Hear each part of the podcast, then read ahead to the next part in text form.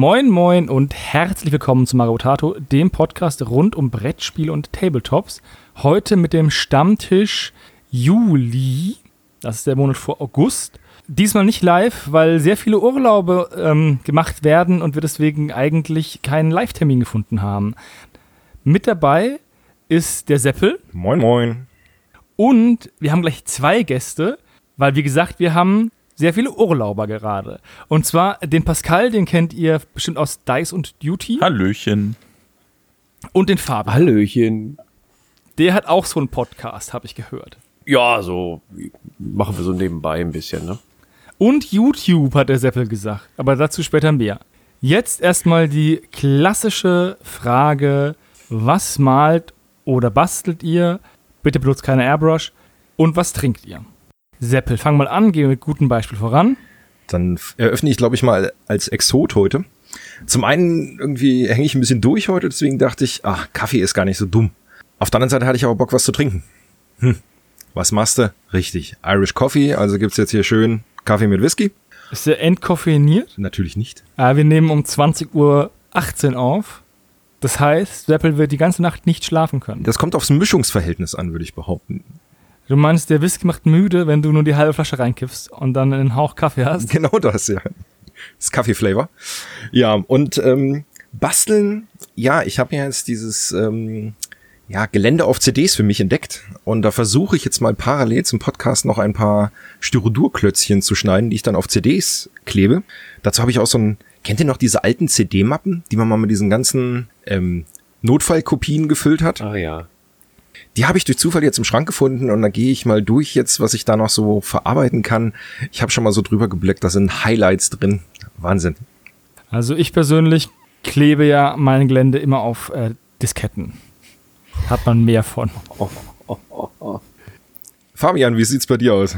Ich äh, habe keine Disketten mehr und ich klebe auch nichts nebenbei. Ich muss mich hier voll konzentrieren äh, auf die Podcastaufnahme und auf den äh, Schlappeseppel. Schönen Gruß nach Aschaffenburg.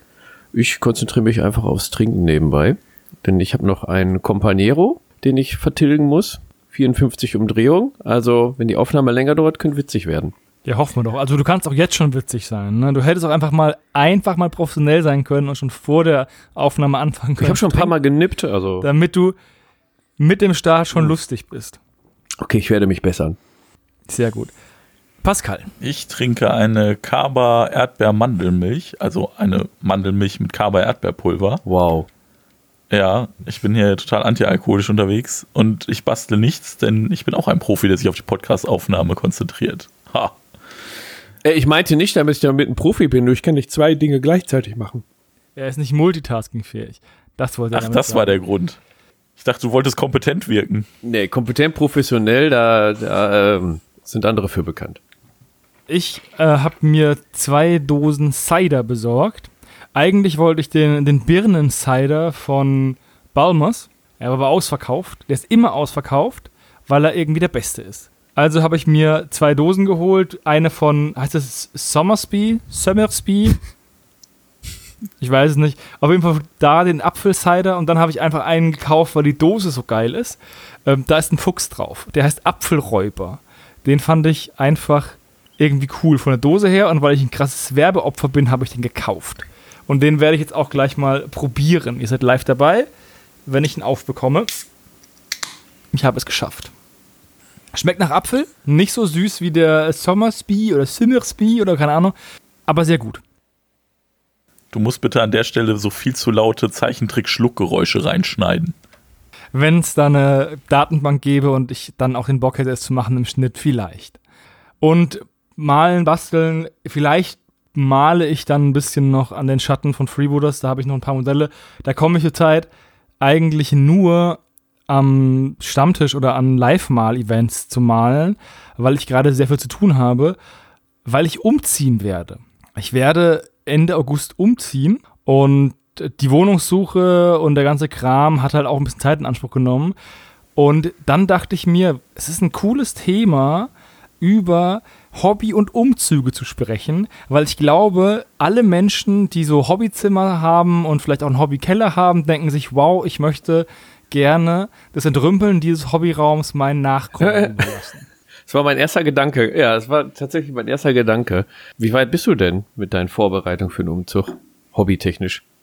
Naja, hobbytechnisch, ich habe die Sachen, die auf meinem Schrank sind, das sind hauptsächlich große Kartons und Armeekoffer, die habe ich umzugsfertig gemacht. Aber meinen Schreibtisch und so habe ich noch gar nichts gemacht. Und auch die Schubladen unter meinem Bett und auch die unter meiner Couch habe ich noch nicht, überhaupt noch nicht reingeschaut. Das Beste ist ja, mein Bett hat auf beiden Seiten Schubladen, aber es steht halt in der Ecke. Also die eine Schublade ist voll mit Hobbykram, den ich nicht wirklich brauche, ne? aber halt habe. Zum Beispiel meiner ganz alten Dark Elder Armee. Und äh, da komme ich aber nicht ran, ohne die Matratze und den Lattenrost hochzumachen oder das Bett zu verschieben. Das heißt, ich muss dann erstmal das freilegen, um es dann umziehen zu können. Oder sagen wir dann vielleicht doch mal entrümpeln zu können. Weil man trennt, das ist ja das Gute an einem Umzug, man trennt ja dann doch von vielleicht ein, zwei Sachen, wenn man sie dann dreimal in die Hand genommen hat. Wie hat Benjamin Franklin gesagt, äh, dreimal umziehen ist einmal abgebrannt. Normalerweise hat man dann davon nicht mehr so viel, aber ich glaube, wir Hobbyisten sind da ein bisschen anders. Tom hat, glaube ich, fünfmal gefühlt seine Raketenstöcke aus dem Keller umgezogen. Ich weiß nicht, die, die langen Magabotato-Hörer können diese Anekdote Ja, kennen. die kenne ich. Soll ich dir was dazu sagen? Fun Fact, warum das voll gut zu heute passt. Ich könnte mich jetzt sehr irren, aber ich bin mir voll sicher, das war witzigerweise dieselbe Folge, in der ihr über War Machine und Hordes gesprochen habt und die literally der Grund ist, warum ich mit diesem Tabletop angefangen habe. Nice. Und jetzt bist du bei den großen Jungs. Und es geht wieder um Raketenstöcke. ja, genau. Hammer. Der ewige Kreislauf. Hat sich nichts geändert in all der Zeit. Eig eigentlich nicht, nee. Also ich finde das witzig, dass du über Tabletop und Umzüge sprichst, weil ich höre ja auch diesen einen anderen Podcast von euch, wobei da habt ihr ja mittlerweile auch zwei, ihr Verrückten. Und also gefühlt seid du, Tom und Olaf ja nur mit eurem Tabletop-Kram am Umziehen. Also gut, es mag jetzt auch daran liegen, dass ich euch schon so lange verfolge und höre, ähm, aber gefühlt zieht andauernd irgendeiner von euch um. Ja, Olaf und ähm, Tom sind ja letztes Jahr umgezogen aus ihren Wohnungen in Häuser. Das ist ja eigentlich ziemlich gut, weil man ja sich ver vergrößert. Ich glaube, ganz schlimm ist, wenn du dich beim Umzug verkleinern musst, warum auch immer, und dann dein Tabletop-Kram mitnehmen musst. Also ich bin jetzt zweimal ähm, umgezogen mit Tabletop-Kram, aber da habe ich noch nicht so viel besessen. Da habe ich nicht viel besessen, da ging das einigermaßen noch. Jetzt ist es schon ätzend und ich werde auf jeden Fall wahrscheinlich einen einzigen Tag oder einen einzigen Abend bis nachts nur Gussrahmen in Umzugskartons packen und gucken, ob ich den Kram noch brauche. Und da haben besser als brauchen ist, werde ich den ganzen Kram noch brauchen, aber ich habe dann wenigstens die Chance, ein neues Ordnungssystem zu installieren. Das ist ja auch eine, eine große Möglichkeit, wenn man umzieht, sich neu zu organisieren. Machen die wenigsten, glaube ich, weil dann alles dann doch schnell gehen muss, aber es ist die Möglichkeit. Ich glaube, das ist so wie die Vorsätze an Neujahr. Mhm. Glaube ich auch. Auf jeden Fall bin ich gespannt. Habt ihr schon mal recht viel Tabletop-Kram umgezogen? Seppel, hast du schon mal was umgezogen? Groß? Naja, im Haus zum Glück nur von einem Zimmer ins Hobbyzimmer rein. Jetzt, Gott, wie ist das lang hier? Ein Jahr, anderthalb. Aber ich hätte nie gedacht, dass man diese Treppen so oft gehen kann. Also das ist, äh, Der Mann hat Waden jetzt wie so kleine Rumfässer. die hatte ich schon vorher. Aber ja, das ist, äh, man merkt es dann doch. Ich habe tatsächlich vor kurzem für ein paar Monate in einem winzigen WG-Zimmer gelebt. Da ich natürlich Tabletopper bin, war mein ganzer Tabletop-Kram so das erste, was ich dahin umgezogen habe. Und dieses ganze Zimmer war nur voll mit Tabletop-Kram. Tatsächlich war es schwieriger, an meine Anziehsachen zu kommen, als an meine Tabletop-Sachen, weil überall irgendein riesiger Karton mit Puppen oder Bastelkram drin rumstand. Du hast sozusagen in deinem Hobbyzimmer gelebt. Ja, das, das könnte man so sagen. Und ja, gehaust trifft es sehr gut. Es war nicht schön. Aber das Schöne ist jetzt, ich ziehe mit meinen Freunden zusammen und wir ziehen jetzt in eine größere Wohnung.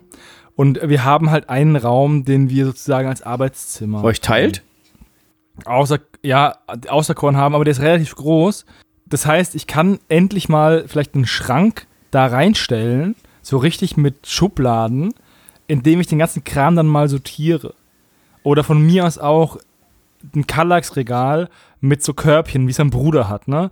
Da freue ich mich schon ein bisschen drauf, muss ich ganz ehrlich sagen, weil bis jetzt hatte ich halt einfach wirklich nur drei riesige Schubladen und da war halt einfach alles reingeworfen. Es ist halt schwer, in so einer großen Schublade eine gewisse Ordnung zu halten. Äh, habt ihr keine Vitrine eigentlich, die ihr mit umzieht? Oder äh, Ah, Ich habe keine Vitrine, weil die nicht reingepasst hat. Aber wir wollen uns einen Vitrinenschrank besorgen. Aber mein Freund hat zwei Katzen, aber da kommt anderer Kram rein, den die Katzen nicht runterschmeißen sollen. Wie zum Beispiel mein Flaschenschiff. Pass auf, Kompromiss. Für die Kallax gibt's wunderschöne Vitrineneinsätze. Sehr cool. Wird bei mir auch noch kommen. Ja, habe ich tatsächlich hier. Der Money, mein Co-Host, hat die auch. Der hat da auch eine ganze Wand von. Die stehen auch komplett voll. Zu diesen Ordnungssystemen als auch zu den Kallax-Regalen kann ich da mal eins sagen. Ich habe mich hier auch ordentlich vergrößert und ich habe tatsächlich auch in so einem quasi, ja, so ein begehbarer Wandschrank. Das klingt jetzt toll, als es ist eigentlich ist noch so ein Kabuff in meinem Zimmer drin, so. Da kann ich nicht mal ganz aufrecht stehen. Aber da ist halt auch ein Regal drin und da habe ich auch ganz viele Kisten mit meinen Puppen. Aber die Sache ist, Wenn du sagst sogar Puff und du kannst nicht richtig stehen, dann ist deine Puppen, klingst du wie so ein Serienmörder aus, Han aus, aus ah ja, das Ja, Schweigen der Lämmer. stimmt. Rückblickend muss ich dir gestehen, muss ich zugeben, das klingt wirklich so. Hm. Okay, ähm, lassen wir das mal so stehen. Aber ich kann dir sagen, mit diesem mehr Platz für Tabletop-Puppen und ein Ordnungssystem und so, und ja, jetzt habe ich ja endlich den Platz und so, das ist so ein bisschen wie mehr Geld verdienen, weißt du? Was du hast, das benutzt du auch bis zum Anschlag. Und ich kann dir sagen, obwohl ich jede Menge Platz habe und eigentlich auch echt ein Ordnungssystem und so, ist trotzdem wieder alles überladen. Weil, naja, ich nutze den Platz halt dann auch. Ja, du expandierst dann halt auch. Aber das ist dieses Konzept, a bowl is most useful if it's Ja, empty. genau. Aber man stellt es halt immer voll. Wenn man den Platz hat, stellt man es auch voll. Das ist auch der Grund, warum in Firmen ab und zu die Serverräume vollstehen mit Müll, weil die sollen ja leer bleiben. Das heißt, die sind am Anfang leer, aber weil sie leer sind, ziehen sie Menschen an, die Kartons reinstellen. Kann ich tatsächlich bestätigen. Aber ja. In der letzten IT-Firma, wo ich gearbeitet habe, auch, ja. Exakt. Nee, aber ich bin nicht so ein Vitrinenfreund, muss ich ganz ehrlich sagen, weil ich es hasse, wenn, also wenn, dann muss die eh zu sein, Ja. ne? Weil es gibt nichts Ätzenderes, wenn dann diese Staubränder sind. Und ich ähm, finde es super ätzend, wenn ich die Modelle immer wieder ein- und auspacken möchte, wenn ich spielen möchte. Weil ich spiele zurzeit eigentlich zu 90% außer, außer Haus. Und dann muss ich die halt immer, dann müsste ich die immer wieder einpacken. Und gerade wenn du halt eine 40K 40K-Armee aufstellst oder so, klar, das sieht toll aus, ne? Aber du bist ja gefühlt eine halbe Stunde mit, mit Einpacken beschäftigt, wenn du im Ja, dann brauchst du einfach ein vernünftiges System. Ich habe zum Beispiel ähm, Billigregal mit Vitrinentüren und da passen einfach perfekt die ähm, Army-Box-Trays rein.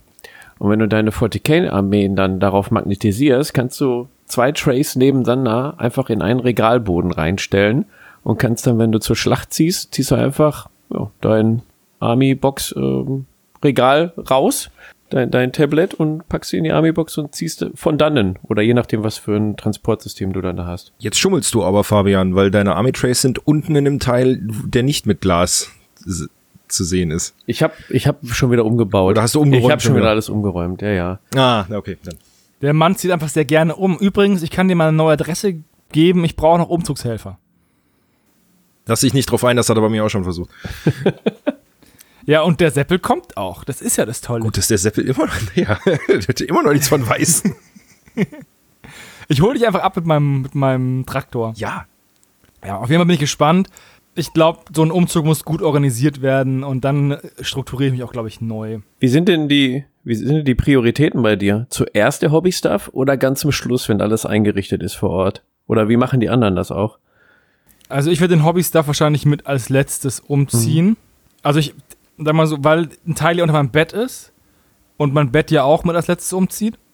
Und der Schreibtisch, in dem Schubladen auch recht viel ist, der ist super schwer. Äh, Den werden wir auch äh, dann, wenn die Wohnung schon leer ist, irgendwie rauswuchten müssen und dann äh, in den zweiten Stock hochtragen müssen. Also geben jetzt mehr oder weniger die, die Möbel, in denen der Kram gelagert ist, zurzeit so ein bisschen vor, wann das umgezogen wird oder wie das umgezogen wird. Mein Bruder wird diesen Podcast wahrscheinlich hören, der wird sich freuen, weil letztes Mal hat er den Schreibtisch auch rumtragen müssen und das fand er mega kacke. Aber er ist halt einfach saustark. Selber schuld, sage ich da. Ich würde auch grundsätzlich das mit als letztes umziehen, weil dann die Chance, dass es halt beschädigt wird in der neuen Wohnung, wenn irgendwas rumgeräumt wird, halt geringer ist, oder? Also, also ich finde es tatsächlich genau andersrum, ehrlich gesagt. Also ich habe bei meinen letzten Umzügen den Kram immer zuerst umgezogen, weil ich das dann einfach quasi direkt als erstes rausgeräumt habe in mein Auto, auch persönlich.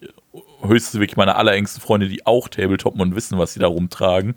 Und dann direkt ins neue Haus, Wohnung und dann in irgendein, also in mein Hobbyzimmer dann in der Regel, wo dann eh sonst keiner reinkommt, weil dann sind halt die ganzen Möbel im Hobbyzimmer frei und können umgezogen werden. Auch eine Möglichkeit, aber ich verstehe das. Ich würde auch ungern Leuten, die keine Ahnung haben, diese Kartons anvertrauen. Ne? Also, das äh, würde ich auch nicht wollen, dass da irgendjemand da, keine Ahnung, nochmal den Brockhaus oben auf meine, auf meine Kiste mit meinen Männchen. Ja, oder hin und her wirft, ne? Ja, also Tabletop-Kram ist schon Chefsache auf jeden Fall. Hängt ja auch davon ab, ob du dann in der neuen Wohnung oder Haus, manche ziehen ja ins Haus, dann einen eigenen Hobbyraum hast oder so und dann die, die Sachen da äh, gut verstauen kannst, ne? Weil wenn du dann von Wohnung in Wohnung ziehst, hast keinen eigenen Hobbyraum, dann stehen die Kisten da und dann kommt, weiß ich nicht, der Schwager oder so und schmeißt eine Kiste Bier drauf. Und du hörst einfach nur deine Infinity-Figuren. Dein ja, Herz zerbrechen, meinst du? ja, im wahrsten Sinne das Herz zerbrechen, ja. Ich habe einmal, da erinnere ich mich noch wie heute dran, eines meiner Modelle aus Versehen kaputt gemacht.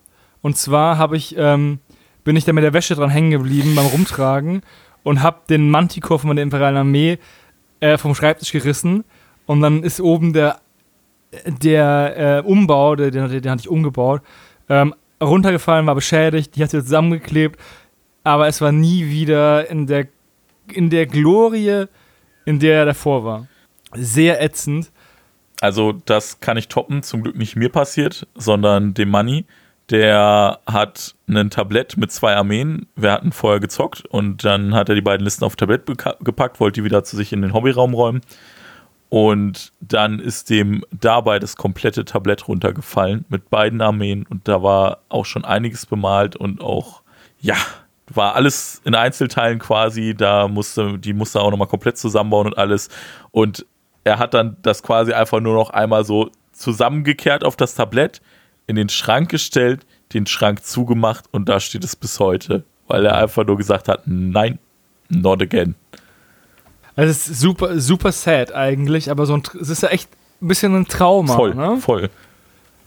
Was auch super eklig ist, gerade für so Leute mit Vitrinen, die kennen das wahrscheinlich, wenn sich wie von Geisterhand der Vitrinenboden lockert oder löst und du siehst einfach nur von außen, ähm, wie deine Armee zu Staub verfällt. Also wenn ein Regalboden auf der einen Seite runterkracht, auf die Etage darunter und ja. Das ist interessant, weil das so Slow-Mo-mäßig abläuft. Genau, Ne? Slow-Mo-mäßig und du weißt ganz genau, wenn ich jetzt die Tür öffne, dann f- Wird's nicht besser? wird's nicht besser, nee. Aber was mir zum Beispiel mal passiert ist, ich hatte, äh, was war das? A-Case, genau, da hatte ich, hatte ich meine ähm, Walking Dead-Figuren drin transportiert. Und so schlau wie ich bin, habe ich die auf meinen Geländekistenstapel, der auch mittlerweile 1,80 hoch ist, kurzzeitig oben drauf, ähm, ja, zwischengelagert. Bin dann aber irgendwie, weil ich an ähm, die dritte Kiste von unten wollte, habe ich natürlich alle ein Stück angehoben und wollte da mal reinschauen und dann ist mir das Army Case runtergefallen. Mit den Kom zwar magnetisierte Figuren, aber auch ein Sturz aus 1,80 Meter ähm, wirft so einige Modelle durcheinander. Und wenn du dann so ja, scharfkantige ähm, Aluschienen hast und äh, Plastikfiguren mit äh, Acrylfarbe drauf, könnt ihr euch hinterher vorstellen, wie das ausgesehen hat. Also ich hatte nur noch Zombies drin. Oh, wie, wie Oh, ärgerlich. scheiße. Ja, vor allem das Nachbessern ist, ist Katastrophe, ne? Ja, wenn du einmal in das andere Story, ich habe mal Modell grundiert, angemalt und wollte es dann versiegeln und habe aus Versehen die weiße Sprühfarbe genommen und habe es dann nochmal leicht genebelt an der einen Ich wusste, Seite, dass ne? das kommt mit der, mit der Grundierung. Ja. Wer kennt es und nicht? das war super ätzend. Das war ähm, eine eine Modell von Heroines and Sensible Shoes von Oathworn Managers und ich hatte ich habe ein Vorherbild gemacht für für Mario Tato, also dann, als ich zu Ende gemalt habe und ich habe es dann ja ein Vergleichbild gehabt von wie es vorher aussah und wie es dann nach der Rettung aussah und ihr kennt kennt ihr dieses äh, Fresko von Jesus? Oh nein, dieses, dieses Verschandelte, ne, von der Frau, die sich als Restauratorin ausgegeben hat. Oh nein, ah. So habe ich mich gefühlt. Ich hatte echt ein wunderschönes Modell und dann, es war halt nicht besser danach. Super ätzend. Und wie gesagt, jetzt habe ich ja zwei Katzen in der Wohnung mit, ne? Die sind eigentlich relativ handsam, was, äh, Nein. Kla- naja, Nein. so, so wie ich sie halt, so wie ich sie erlebt habe, die schmeißen jetzt nicht Du so hattest noch nie oder vorher so, Katzen, ne? oder? Ja, ich hatte noch nie vorher Katzen. ja. Aber ich werde darauf aufpassen müssen, dass ich nicht mehr meinen Scheiß überall Das ist stehen korrekt. lassen kann. Mein Püppchenkram. Deswegen haben wir halt auch, also ich hoffe, dass wir die Tür absperren können, dass da ein Schlüssel da ist für das, für das äh, Arbeitszimmer. Dann einfach abends halt, damit man halt gut schlafen kann, einfach das Zimmer abgesperrt ist, damit die Katzen mit reingehen und Tabletop spielen. Ich bin gespannt, wie das Leben dann damit ist. Ich hatte allgemein noch nie wirklich ein Haustier. Also mein Vater ist allergisch auf Fell, also Hund, Katze. Das heißt, wir konnten als Kinder äh, so kein so ein Tier haben und wir hatten halt mal einen Hasen, aber im Käfig und mal Vögel, aber auch in Käfigen logischerweise. So ein richtiges freilaufendes Haustier hatte ich noch nie. Katzen werten das Leben auf. Katzen sind großartig. Aber lernen durch Schmerz. Hast du Auf falsch jeden stehen? Fall. Ja. Ja, ich versuche jetzt schon den einen Schritt voraus zu sein. Es sind immer nur Katzen und das sind, die sind ja nicht max massiv intelligent. Die sind ja nicht, Lass uns doch einfach mal in einem halben Jahr nochmal einen Podcast aufnehmen. Ja, nach bitte. deinem Umzug, wie das so gelaufen ist und wie es jetzt ist, mit Katzen zu leben. Das fände ich super. Können wir gerne machen. Ich bin gespannt. Also ich mag die beiden, der Verrecker auch, aber heute habe ich auch ein Bild bekommen, wo meine Freunde von der Arbeit nach Hause gekommen ist und einer von den beiden hat den Müllsack zerfetzt. Da geht schon los. Der, der war leer, aber es war halt einfach lauter dünne Plastikschnipsel in der Küche gelegen gelegen auf dem Küchenboden. Naja, das zum Thema Umzug. Das heißt aber auch, dass ich nicht genau weiß, wie es im Internet aussieht. Und falls ich zwischen August und September weniger oft in Podcasts zu hören bin, dann nicht, weil ich keinen Bock habe, sondern weil ich einfach kein Internet habe. Habt ihr schon mal Modelle verloren? Es ist nicht ganz Umzug, aber wir waren beim Thema Transport. Ist da schon mal hinbekommen, Modelle zu verlieren und zu vergessen? Nee, also keine bemalten. Es kann, also ich, dass man mal auf dem Turnier irgendwas liegen lässt. Also wir machen ja ab und zu das Redaktionswochenende von, von Mario Und wenn wir dann aufräumen, das ist bei, bei uns immer, bei meinem Bruder und mir, also bei meinen Eltern halt, ähm, da finden wir immer noch irgendwas. Ich, der Christian hat seine äh, Armada-Münze vergessen das letzte Mal nach dem Spiel. Christian, wenn du das hörst, ich habe deine Armada-Münze. Pass auf, das kann ich hardcore toppen. Jetzt gebe ich hier eine Story zum Besten. Die wird sicher für einige Lacher sorgen. Im Netz hat sie auf jeden Fall für einige Lacher gesorgt. Das war im Frühjahr, da war ich auf der Rhein- Rheincon, große War Machine Convention in Düsseldorf. Großartig, wenn ihr das hört, fahrt da hin, wenn ihr Bock habt. Äh, der Sami organisiert die, cooler Typ. Und ich war mit Manni da und ich, also ich war am Sonntagabend echt fertig, weil wir haben Samstag, wir waren noch lange wach, ne, wie das dann so ist, gefachsimpelt, bla bla bla. Und so eine Convention ist ja auch nicht nur ein Turnier, ne, sondern du spielst ja ganz viele Events und Turniere. Und der Gedanke ist, dass du dann auch zwischendurch droppst, wenn du in dem einen keinen Bock mehr hast oder was auch immer. Und dann einfach das nächste startet ja in so einer halben Stunde und so. Das ist so dieser amerikanische Convention-Gedanke. Ich weiß nicht, wie sehr das hier schon mal bei euch besprochen wurde, wie sehr das bei euch schon mal Thema war. Und naja, dann ziehst du halt voll durch irgendwie und hast da irgendwie, keine Ahnung, Samstagnacht dann irgendwie vielleicht schon 15, 20 Spiele abgerissen, so. Bis nachts um drei, wie gesagt, dann quatschst du noch mit den Leuten, dann bist du noch im Hotel, quatscht da auch noch weiter mit deinem Buddy irgendwie so, dann pennst du irgendwann, dann stehst du aber auch Sonntagmorgen wieder früh auf, weil es geht ja auch schon um 8 Uhr noch weiter und willst ja auch Sonntag noch ein bisschen was mitnehmen. Soll sich ja lohnen, dass du Hotelzimmer und alles bezahlt hast, so. Und da war ich sonntags schon in einem, ich sag mal, sehr desolaten Zustand hab dann noch ein Turnier gespielt bis ins Finale. Da hat sich das dann endgültig bemerkbar gemacht, wie fertig ich war. Da bin ich äh, total untergegangen. Und dann wollte ich aber auch relativ schnell heim, weil ich war so, boah, fuck, ich wollte eigentlich dieses Turnier schon nicht mehr spielen. Das war jetzt echt anstrengend. Einfach nur, lass uns bitte einfach nur noch einpacken, nach Hause fahren. Manni ist gefahren, Manni so, ja gut, alles klar, machen wir. So, zack, Sachen gepackt, ins Auto gestiegen, losgefahren. So, wir sind bestimmt schon also wir sind schon längst aus Düsseldorf raus. Wir sind bestimmt schon eineinhalb Stunden auf der Autobahn so. Also wir waren locker schon Hälfte des Weges, bestimmt. Klingt auf einmal ein Handy. Samir, also Organisator der Convention dran. Ich dran, ich so, ja Samir, was gibt's? Und, und er geht irgendwie, er geht wirklich schon dran so mit dem Satz so, sag mal, wie bescheuert bist du eigentlich? Irgendwie sowas hat er gesagt. Ich so, wieso, was ist los? Irgendwas angestellt?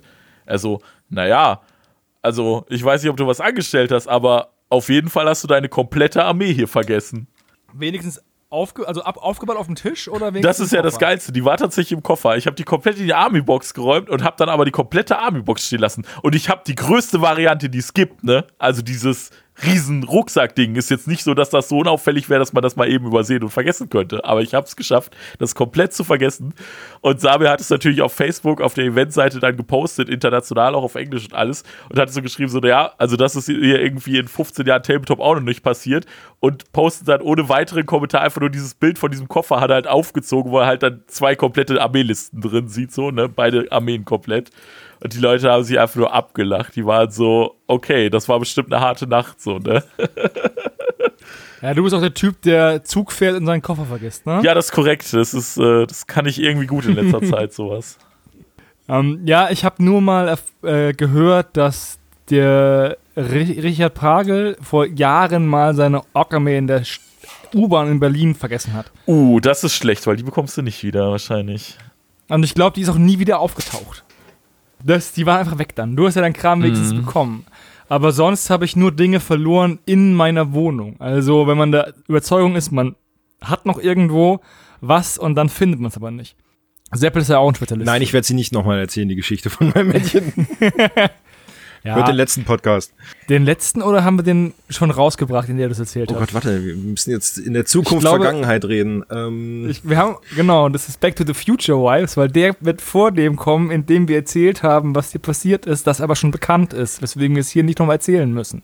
Hauptsache, ihr konntet ihm folgen. Hört einfach alle unsere Podcasts, folgt uns auf Insta, Facebook, überall, bleibt auf dem Laufenden. Abonnieren und wisst die Glocke nicht vergessen. meint.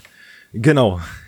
Ja, aber nee, jetzt, das ist gut eigentlich, Seppel. Wir könnten hier echt mal einen kurzen Werbeblock machen, dass man uns auf Insta abonnieren äh, kann und sollte. Wir wollen bei 1000 Followern ein Gewinnspiel machen. Es fehlen, glaube ich, noch knapp 70. Also, wenn ihr das hört, schnell abonnieren, dann kommt das Gewinnspiel schneller und ihr könnt was gewinnen. Discord ist auf unserer Seite verlinkt. Kommt auf unseren Discord und redet mit uns und bringt eure Meinung ein. Und bewertet uns auf Spotify. Bewertet grundsätzlich alle Podcasts, die ihr hört und mögt, auf Spotify. Das hilft sehr. So, jetzt kann ich hier diesen Punkt von meiner To-Do-Liste abstreichen. Ich bin so stolz auf dich, Hannes. Danke, danke, danke. Wo wir gerade bei, bei sozialen Medien sind, ne? Und wir haben ja auch jemanden dabei, der YouTube-Content macht. Ach so, das war mein Stichwort, ja. Ja, das war deiner, ja, genau. Ja, mache ich. Genau, bei uns ist die Frage aufgekommen, ob GW den, die Diversität des Contents der Content Creator auf YouTube zerstört. Weil der Punkt ist ja, dass die Leute, die auf YouTube Kram machen, ja auch Klicks haben wollen und äh, Kanalwachstum und vielleicht auch Ad-Revenue, ich weiß nicht. Ein paar Leute wollen damit ja auch Geld verdienen oder haben das zumindest als Nebenjob oder als Hauptjob. Und das heißt, sie müssen ja auch die Themen behandeln, die am meisten Klicks produzieren. Das ist aber häufig GW. Das führt dazu, dass Nischensysteme so ein bisschen hinten runterfallen. Wie siehst du, Du das? sprichst jetzt auf das Video an von, lass mich den Kanal richtig benennen, Black Jack. und Not Genau, so heißt der Kanal. Genau, bitte folgen.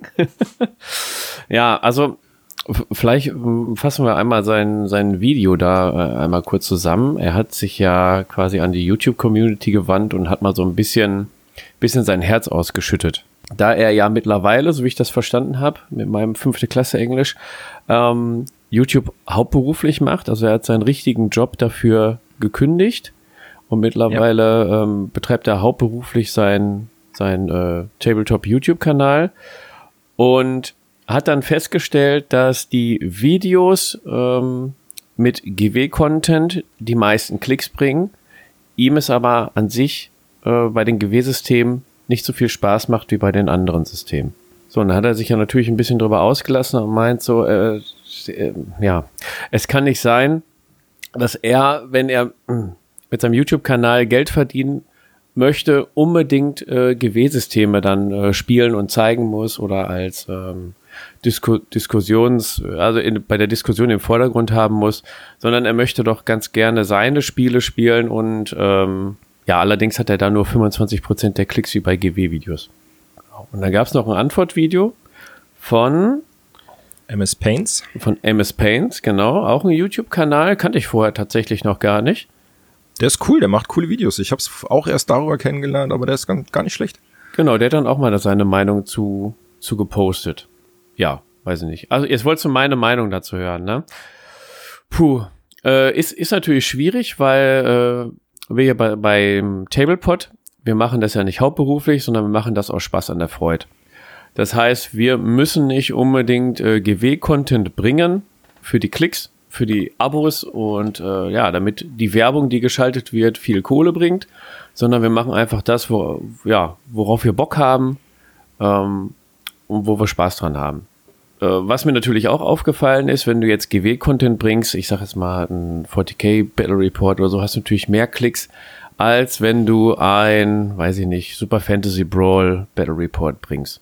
Oder wenn du zu aktuellen GW-Themen, wenn sie sich ja, wieder einen geleistet haben, wenn du da eine Stellungnahme zu rausbringst, dein Thumbnail noch schön mit GW-Logo aufhübscht oder so, ähm, kriegst du natürlich direkt, direkt mehr Klicks, mehr Views und wenn du dann deinen Kanal äh, monetarisiert hast, dann fließt natürlich auch mit jedem Klick entsprechendes Geld in die Kasse. Jetzt muss ich aber dazu sagen, gerade im ähm, Tabletop-Bereich, YouTube, ähm, auch die großen Dice, äh, TWS und so, die haben natürlich, wie, wie viele Abonnenten haben die mittlerweile? Fast 40.000 schon, ne? Ja, ich glaube zusammen irgendwie mit dem Chef Oberbosser hat sie mal irgendwie zusammen irgendwie die Zahlen addiert. Kommt hin. Ich schaue einfach mal schnell Live-Recherche bei, bei YouTube. Dice hat 33.200 Abonnenten, Stand 27.07. und TWS hat 38.400. Aber Abonnenten sind ja nicht Ad Revenue. Also man muss ja auch gucken, was die Interaktion mit den Videos ist und wie, wie viel die letzten Videos geklickt worden sind.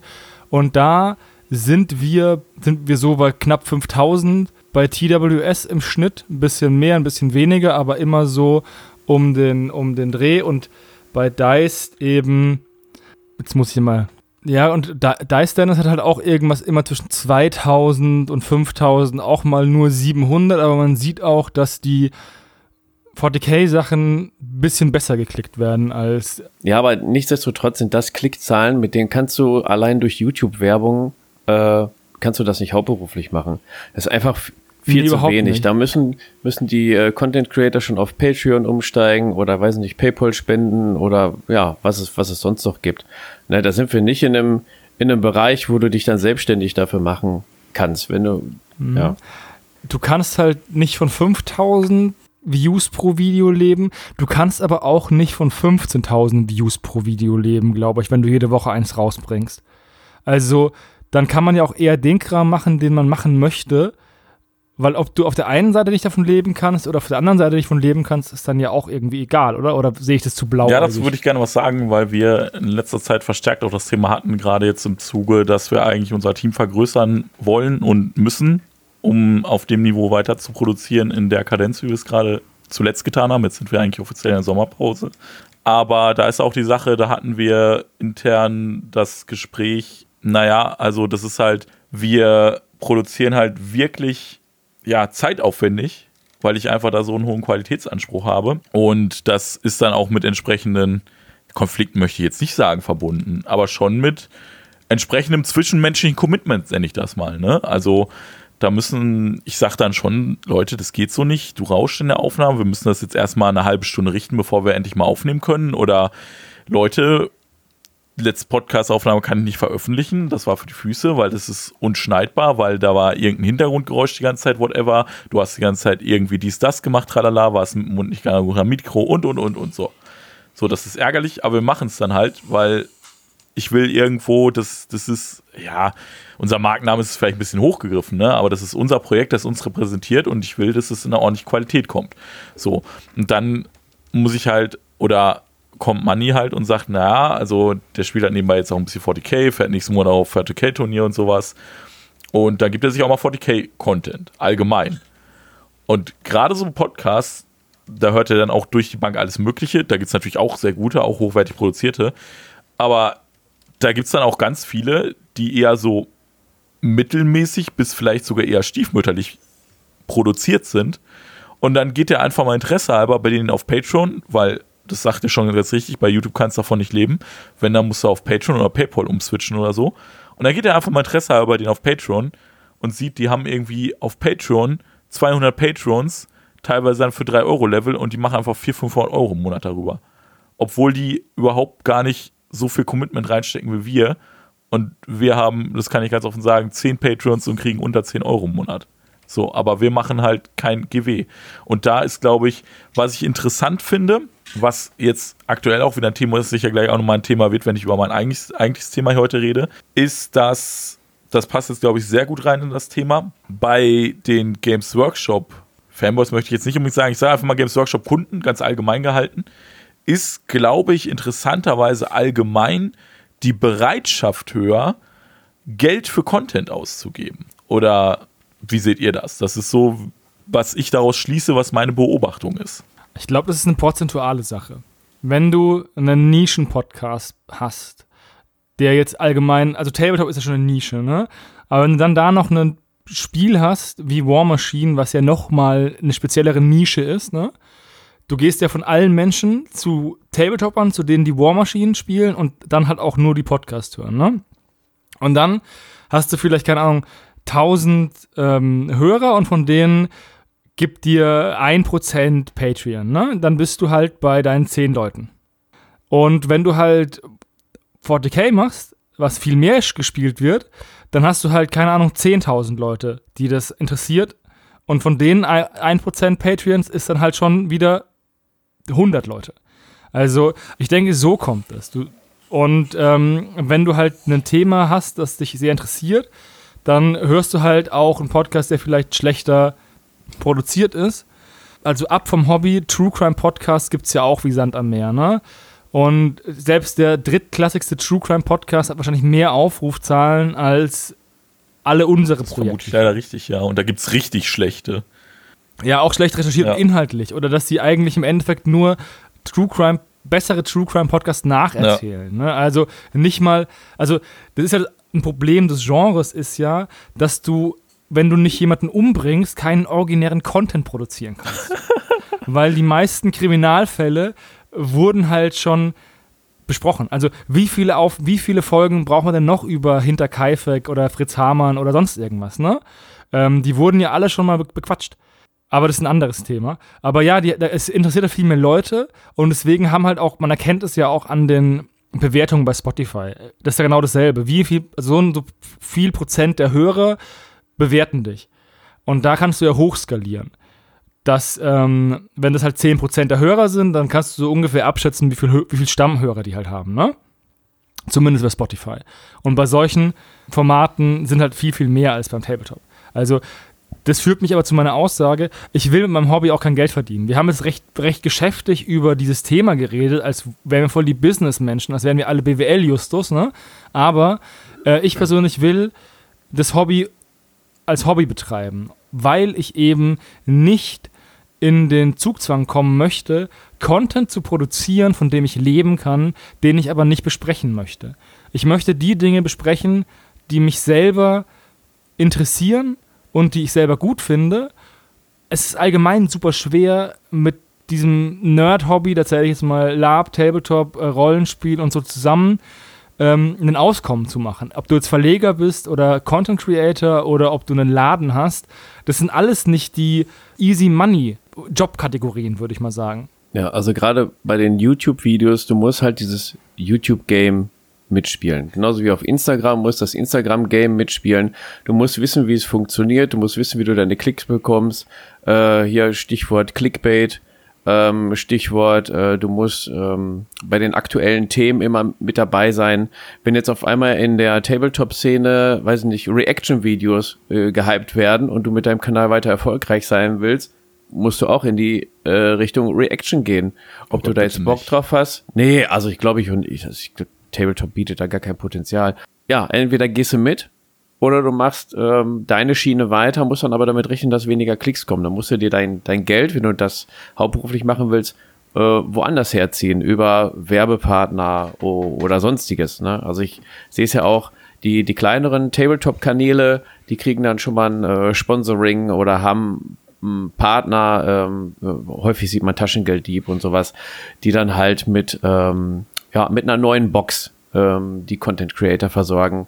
Und das ist auch ein Thema, was äh, hier äh, Blackjack, heißt er überhaupt Blackjack? Ich nenne ihn jetzt Blackjack. Ja, heißt Blackjack. Okay, wa- was er auch angesprochen hat, denn GW flutet ja auch wirklich den Markt. Tatsächlich den, den Tabletop äh, YouTube Content Creator Markt. Wenn, also er hat angesprochen, die neue Horus Heresy Box. Die wird angekündigt, äh, in zwei Wochen kommt die raus und dann haben die Content Creator schon alle ihre Boxen bekommen und bemalt und dann siehst du fast täglich drei bis vier Videos, wo es um Unboxing, Bemalen, erstes Spiel, ähm, äh, erste Batch-Raps, äh, Regelbesprechung, was ist neu, was ist alt. Du wirst halt damit komplett zugeschissen, sag ich jetzt mal. So, allerdings machen die Content Creator natürlich auch mit, um mit der Welle mitzuschwimmen, um die Klicks zu bekommen. Also es ist auch irgendwie so ein Teufelskreis.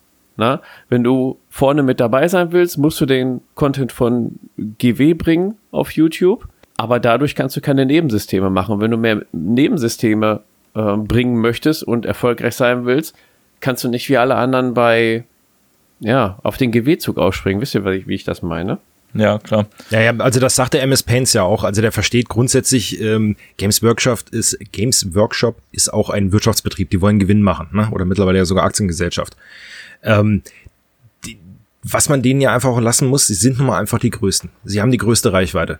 Und wenn wir uns alle mal größtenteils an die Nase packen, wer von uns ist nicht über Games Workshop, sei es jetzt direkt über 40k oder äh, Warhammer Fantasy Battles damals eingestiegen oder irgendwie durch Games Workshop in irgendeiner Form ins Hobby gekommen. Ich, ich finde das immer schwierig. Also ich spiele kein, kein GW-System, das ist ja bekannt. Aber das hat andere Gründe. Und immer GW, so diesen, diesen schwarzen Peter zuzuschieben, macht jetzt keiner von euch, aber es ist, ist immer so leicht. Ja, GW ist so kacke. Ja, aber GW, wie gesagt, Wirtschaftsbetrieb, Punkt eins Und Punkt zwei sie sind nun mal die größten auf dem Markt. Und ich glaube, ohne GW wären viele Sachen in unserem Hobby überhaupt nicht möglich. Ja, und GW bringt auch den, den meisten Nachwuchs ran. Ne? Also gerade da GW so präsent ist, äh, kommen die ganzen Neu-Tabletopper auch auf andere Spielsysteme. Darf man ja auch nicht vergessen. Das ist ein Segen und ein Fluch in der Hinsicht. Ganz einfach. GW tut, tut viel für das Hobby, aber sie sind halt auch sehr viel von dem Hobby. Und das ist halt, das ist halt das Problem. Also, das heißt das Problem. Und das GW einfach, wenn GW 150 Boxen an deutsche YouTube-Creator rausschickt, mhm. ne? Dann ist es für die ein müdes Arschrunzeln. Und wenn jetzt ein kleiner Content Creator, also eine kleine, kleine Klitsche irgendwie, die kann keine Boxen im Wert von 1500 Euro ja. An die Leute schicken. Da gehen die ja zugrunde. Das, wird, das, wird, das rechnet sich ja nicht für die. Das, die gehen mit einer Marktmacht vor, ihresgleichen sucht. Und es mir fällt also, selbst die größten Kon äh, Systeme neben GW sind Zwerge. Ja, das stimmt. Ja. ja. Jetzt, Pascal, weißt du das durch Zufall? Das würde mich jetzt gerade mal interessieren. Private Press ist ja nur äh, in Staaten ein bisschen verbreiteter. Ist das jetzt vielleicht auch nur eine sehr europäische, subjektive Sicht? Weil dadurch, dass ähm, ne, England jetzt nicht so weit von uns weg ist, haben die natürlich bei uns einen anderen Einfluss als vielleicht drüben in Staaten. Weißt du das, wie es drüben ist? der Fun Fact ist, wie gesagt, ich komme später auf mein Thema, aber tatsächlich hat der, der Inhaber von Private Press hat jetzt in dem Artikel, den er veröffentlicht hat zu MK4 zum Release, da hat er ziemlich unverblümt darüber gesprochen, dass sie halt einen, viele Änderungen haben und dass sie halt damals bei diesem einen anderen System von dieser einen anderen großen Firma gesehen hat, wie es läuft und dass sie es so nicht machen wollen, dass sie aber eben auch nicht mit deren Marktmacht konkurrieren können, dass sie sich keine Illusionen machen, dass sie im Vergleich zu denen ein Zwerg sind und dass sie eigentlich nur eine Handvoll Dudes mit Passion für ein bestimmtes Spiel sind. Und die haben auch meinen Informationen nach, Stand jetzt, haben die vielleicht maximal 20 Mitarbeiter, weil die damals als GW Fantasy eingestampft hat, haben die sehr krass am Fahrt aufgenommen. War Machine war, da war War Machine richtig groß. Da haben die ja ich möchte nicht sagen, in den USA den Games Workshop den Rang abgelaufen, aber ich sag mal, nach dem, was man so hört damals, auch von so Szene-Insidern, sage ich mal, von Leuten, die im Business drin sind, fand GW das nicht so geil, wie der Marktanteil von War Machine zum damaligen Zeitpunkt in den USA gewachsen ist. Und nachdem Games Workshop aber ein paar Jahre später so ein bisschen wieder erstarkt ist mit der zweiten Edition von Age of Sigma, die doch nicht mehr so schlecht war nach weiterer Ansicht, dies das noch geändert hat und ein bisschen mehr wieder der Community die Hand gereicht hat, anstatt sie nur zu verklagen und und und, sind die Leute halt zurückgegangen. Private Press hat dadurch auch wieder ein bisschen an Fahrt verloren und die haben halt in der Zeit, wo sie so Fahrt hatten, haben die sich ein relativ großes Team aufgebaut. Viele, vor allem dauerhafte Mitarbeiter beschäftigt. Die haben, die haben ein komplett eigenes Team gehabt, nur für ihre Hauszeitschrift in No Quarter, also quasi das White Dwarf Pendant, das sie damals noch rausgebracht haben. Nur dafür hatten die dauerhaft ein festangestelltes Team. Die hatten auch dauerhaft fest einen Lore-Schreiber und alles. Das war alles fest im Team. Da waren die relativ groß. Und nach dem Wiedererstarken von Games Workshop mussten die einfach auch dann irgendwann sagen, okay, wir müssen, wir können das so jetzt nicht halten mit dem Marktanteil, den GW jetzt wieder hat, auch in den USA, dass wir jetzt hergehen müssen und solche Sachen auch wieder über Freelancer regeln müssen, die wir halt eben nicht dauerhaft beschäftigen. Also die können auf keinen Fall Stand jetzt mit Games Workshop irgendwie konkurrieren und das wissen die aber auch. Also das, das versuchen die, glaube ich, auch gar nicht mehr. Ja, und teilweise, wenn zum Beispiel jetzt Private Press oder andere kleine Klitschen versuchen, ihre Ware an die großen Content Creator rauszubringen, die großen Content Creator, ich sag jetzt mal, weiß ich, Mini Wargaming oder so mit, mit fast eine halbe Million äh, Follow, nee, 300.000, 400.000, ist auch egal. Das sind mittlerweile aber auch Content Creator, die verlangen dann aber auch Geld dafür.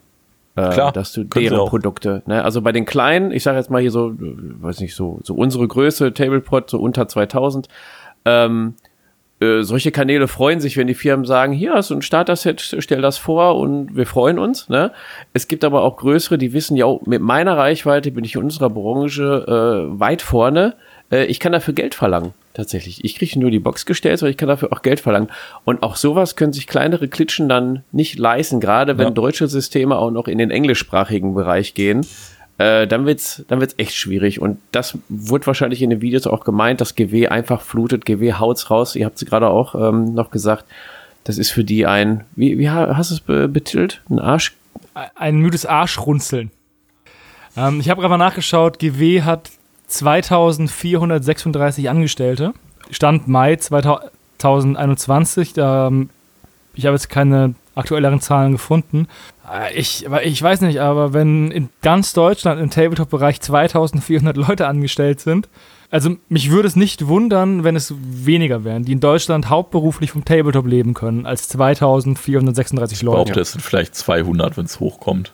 Ich wollte nicht so niedrig stapeln, weil es so, so super ja. traurig klingt, aber ich bin eigentlich auch. Weißt du, was das richtig traurig ist? 150 davon sind GW Store Manager. wahrscheinlich, wahrscheinlich. Nee, aber ähm, an Regeldesignern und äh, Sculptern und so Kram, das sind hauptsächlich wahrscheinlich Freelancer, ne? Die leben von vielen verschiedenen Aufträgen, aber so richtig Festangestellte bei Verlagen oder bei äh, hier über Freebooters oder so, ähm, bei Systemen gibt es in Deutschland fast. Ja, weil wenn du die auch, du musst ja auch mal sehen, wenn du die fest anstellst, du musst die ja, die müssen ja davon leben. Das, das funktioniert nicht. Du kannst da mal einen 3D-Skype kannst du mal beauftragen, das ist nur so eine einmalige Zahlung ein Artwork kannst du einmal bezahlen oder ähm, Lektorat kannst du einmal bezahlen, aber wenn du, wenn du solche Leute dauerhaft einstellst, musst du die Kohle auch wieder reinbekommen. Das kriegst du als kleine Klitsche. Ja, natürlich. Ja. Du musst ja rein theoretisch, wenn du jetzt jemanden 2000 Euro zahlen ja. möchtest, ne? Also brutto. So, ne? Also wir reden nicht von netto. Ähm, dann musst du ja auch noch deinen Arbeitgeberanteil irgendwie erwirtschaften, den du abdrücken mhm. musst, ne? Und dann muss diese Person keine Ahnung, 4500 Euro im, oder 4000 Euro im Monat Umsatz machen, damit du die sinnvoll bezahlen kannst. Und da musst du eine ganze Menge Blister verkaufen für. Das ist halt einfach leider alles irgendwie. Ich frage mich auch eh, wie GW immer noch so viel Geld macht, muss ich ganz ehrlich sagen. Also ich finde es faszinierend, so viel Umsatz machen, aber ich finde es überraschend, dass sie so äh, Dazu kann ich witzigerweise was sagen, weil ich mich äh, über Corona so ein bisschen mit Investitionen und so weiter beschäftigt habe und natürlich als Tabletopper auch auf GW geschielt habe und das seitdem ein bisschen verfolge. Die machen mittlerweile sehr viel Geld über Licensing. Die machen mittlerweile, verdoppeln die von Jahr zu Jahr ihr, die Einnahmen, die sie mit dem Licensing erzielen für Computerspiele, Merchandise, whatever. Und tatsächlich geht dem, was sie durch den reinen Miniaturenverkauf verdienen, geht geht tatsächlich zurück, beziehungsweise mh, mm, erwirtschaftet nicht mehr keine hohen Steigerungen mehr, prozentual gesehen. Das stagniert oder steigt nur ein bisschen. Was, was habe ich heute noch gelesen auf Spikey Bits? Irgendwie im Vergleich zum Vorjahr nur um 300.000 oder so gestiegen, was halt für so einen Konzern nicht so der Brüller ist. Aber da, dafür haben sie letztes Jahr irgendwie 8 Millionen Pfund an Umsatz gemacht mit Licensing, also nur das Rausgeben einer ihrer Lizenzen und dieses Jahr schon 16 Millionen. Also von Geschäftsjahr Ich reden wir es immer. geil. Hm. Die, die Aktie von GW steht gerade bei 88,50 Euro. Das heißt, eine Aktie ist günstiger als ein Land Raider. Ich habe ähm, übrigens Also wir jetzt Land Raider Also- statt Aktien oder was? Ich weiß nicht, aber kauft euch lieber Ja. Aktien von GW als deren Modelle. und anstatt Land Raider habt ihr vielleicht mehr, als mehr Ja. Modelle. Habt ihr mehrere davon. Das wäre auch so geil, wenn wir so eine, wenn wir als Community so eine GameStop-Aktion machen würden, wo äh, einfach komplett äh, Tausende von Leuten kaufen sich ein, zwei Aktien oder so und am Ende haben dann, hat dann die deutsche Tabletop-Community die Mehrheit Oh, an das wäre ultra witzig. Und dann diktieren wir ihnen unsere, in der Aktien, äh, Aktienversammlung unseren Willen. Machen wir. Das wäre ziemlich witzig. Sollen wir das mal starten? Jeder kauft eine Ja. GW-Aktie? Ich wollte eh schon mal ähm, mir BVB-Aktien kaufen, weil ich ja BVB-Fan bin. Ich äh, habe nur bis jetzt überhaupt keine Ahnung, wie man sowas macht. Geht man einfach, Das kannst du heutzutage über Apps machen. Geht man- heutzutage läuft das auch eigentlich nur noch über geht man Apps. zum Bahnhof Ja, und sucht jemanden, der einen, der einen Aber viel cooler wär's doch, Entschuldigung, aber wenn du wie früher diese, diese ausgedruckten Papiere bekommst, die du an die Wand rahmen kannst. wie geil wäre das denn bitte? Wirklich Nein, so ein klassisches Aktienpapier, war ja früher schön bunt. Und dann klebst du dir das wirklich, Und da drauf ist halt der Goblin. ja genau, was auch immer, ist ja völlig egal. Aber und den rahmst du dir schön ein und kannst sagen, jawohl, ich habe jetzt hier eine Aktie von GW. Das fände ich viel cooler als das über App und jetzt hast es, ähm, okay, ihr wisst, ich bin ein Boomer, aber auf jeden Fall halt immer was Papieriges in der Hand fände ich cooler, als wenn du sie einfach nur so kaufst. Ich finde es auch so geil. Mein Portfolio besteht nur aus Dingen, die mich interessieren. Fußball, GW und Schnaps. Kannst du grundlegend machen, ja. Ja. Nee, aber ich, also um das Thema nochmal abzurunden mit YouTube, ja, GW zieht halt und Leute, die halt den Zug benötigen, um irgendwas äh, zu er erreichen, um zu erwirtschaften, brauchen das halt. Aber das führt dazu, dass halt die großen Content Creator sich halt alle auf GW einschießen. Was aber da ist dann halt mein Aufruf so ein bisschen, dass man halt die kleineren eher unterstützt, ne? Die, die halt eben vielleicht mal was anderes vorstellen, mal ein Spielsystem, was halt keine Sau kennt. Ja, die haben, ähm, also ich finde halt auch oft, dass bei kleineren Content-Creatoren äh, spürt man so ein bisschen mehr das Herzblut. Natürlich spiele ich da natürlich auch auf uns selber an, das kann ich jetzt gar nicht verhehlen, aber das habe ich auch auf YouTube ganz oft, wenn ich da auf irgendeinen kleinen Tabletop-Kanal stoße mit, keine Ahnung, paar hundert Abonnenten oder so und der hat dann da 200 Views auf seinem Video, hat sich irgendwie das Set selber gekauft, das er gerade reviewt oder auch das, das Tabletop oder whatever. So bin ich zum Beispiel damals auf den Kollegen von Bier und Brezel Tabletop gestoßen. Also den schaue ich tatsächlich schon, als er noch ganz klein war, irgendwie nur ein paar hundert Abonnenten hatte. Und bei dem war es ja genauso. Und der hat das einfach mit ganz viel Herzblut damals schon gemacht, eigentlich mit demselben wie jetzt. Und deswegen fand ich den gut. Und den hätte ich nie gefunden, wenn ich nur nach Games Workshop geschaut hätte. Und ich will jetzt nur auch nochmal persönlich klarstellen, also ich will auch kein Geld damit verdienen. Es ist halt einfach nur schade, wenn man eben mit dieser Marktmacht von GW, wie du schon sagte, mit Content zugeworfen wird, egal welche Qualität der hat, nur weil sie es können und dann aber leider Leute, die vielleicht viel mehr Herzblut investieren in irgendein System, Video, Bemalvideo, was auch immer, halt versauern und keine Views kriegen und die keiner kennt, einfach nur weil Games Workshop diese Marktmacht hat, weil, also wenn, wenn sich Games Workshop in so ein Promo-Video ja einkauft bei so einem großen Tabletop-Influencer, das merkst du ja auch. Das ist, der macht das, weil er muss, weil er damit Kohle macht und nicht, weil der jetzt da total enthusiastisch ist und da Herzblut reinsteckt. Ja, aber nicht, dass da jetzt der, ähm, dass das jetzt so aussieht, als würden wir alle ähm, GW-Content Creator irgendwie ja, äh, verachten. Also es gibt tatsächlich auch welche, die das auch mit Herzblut machen, ne? die ihren ganzen Kanal auf GW-Stuff aufbauen und da mit Herzblut dabei sind. Äh, 40k-Enthusiasten und so, die, die ein Badrap nach dem anderen raushauen. Also äh, Nee, es also- gibt auch welche, die das auch mit Herzblut machen und freiwillig und dann halt trotzdem die Klicks und so mitnehmen. Ähm, ich weiß noch, sind wahrscheinlich noch nicht mal jetzt alle monetarisiert, also manche ähm, bescheißen auch auf die. Ja klar, das sollte jetzt Kohle, auch ne? keine Pauschalisierung sein, also wenn es so rüberkam, dann tut mir das leid. Nee, kam, kam bei mir nicht so rüber. Ich wollte es nur noch mal für die Hörer klarstellen, dass es gibt auch die andere Seite. Definitiv. Also es ist ein interessantes Thema. Wir sind halt, es ist so ein bisschen ein Segen und ein Fluch. GW tut sehr viel fürs Hobby, bringt immer frisches Blut rein, ist auch ein Innovationstreiber, weil wenn die vorangehen, mit irgendwas und irgendein Produkt auf den Markt werfen, dann ziehen die anderen halt auch nach. Und das betrifft jetzt Green Stuff oder Washes oder allgemein oder die so Quickshade-Farben oder sonst irgendwas, ne? Also ohne GW wäre unser Hobby halt auch, weil die halt die Kohle haben, um halt in Investitionen zu, ähm, zu investieren, in Verbesserungen zu investieren. Das machen die natürlich auch, um ihre Marktmacht zu festigen, aber im Endeffekt äh, tut es uns dann Die haben allen. auch einfach viel für die Professionalisierung der Szene getan. Ne?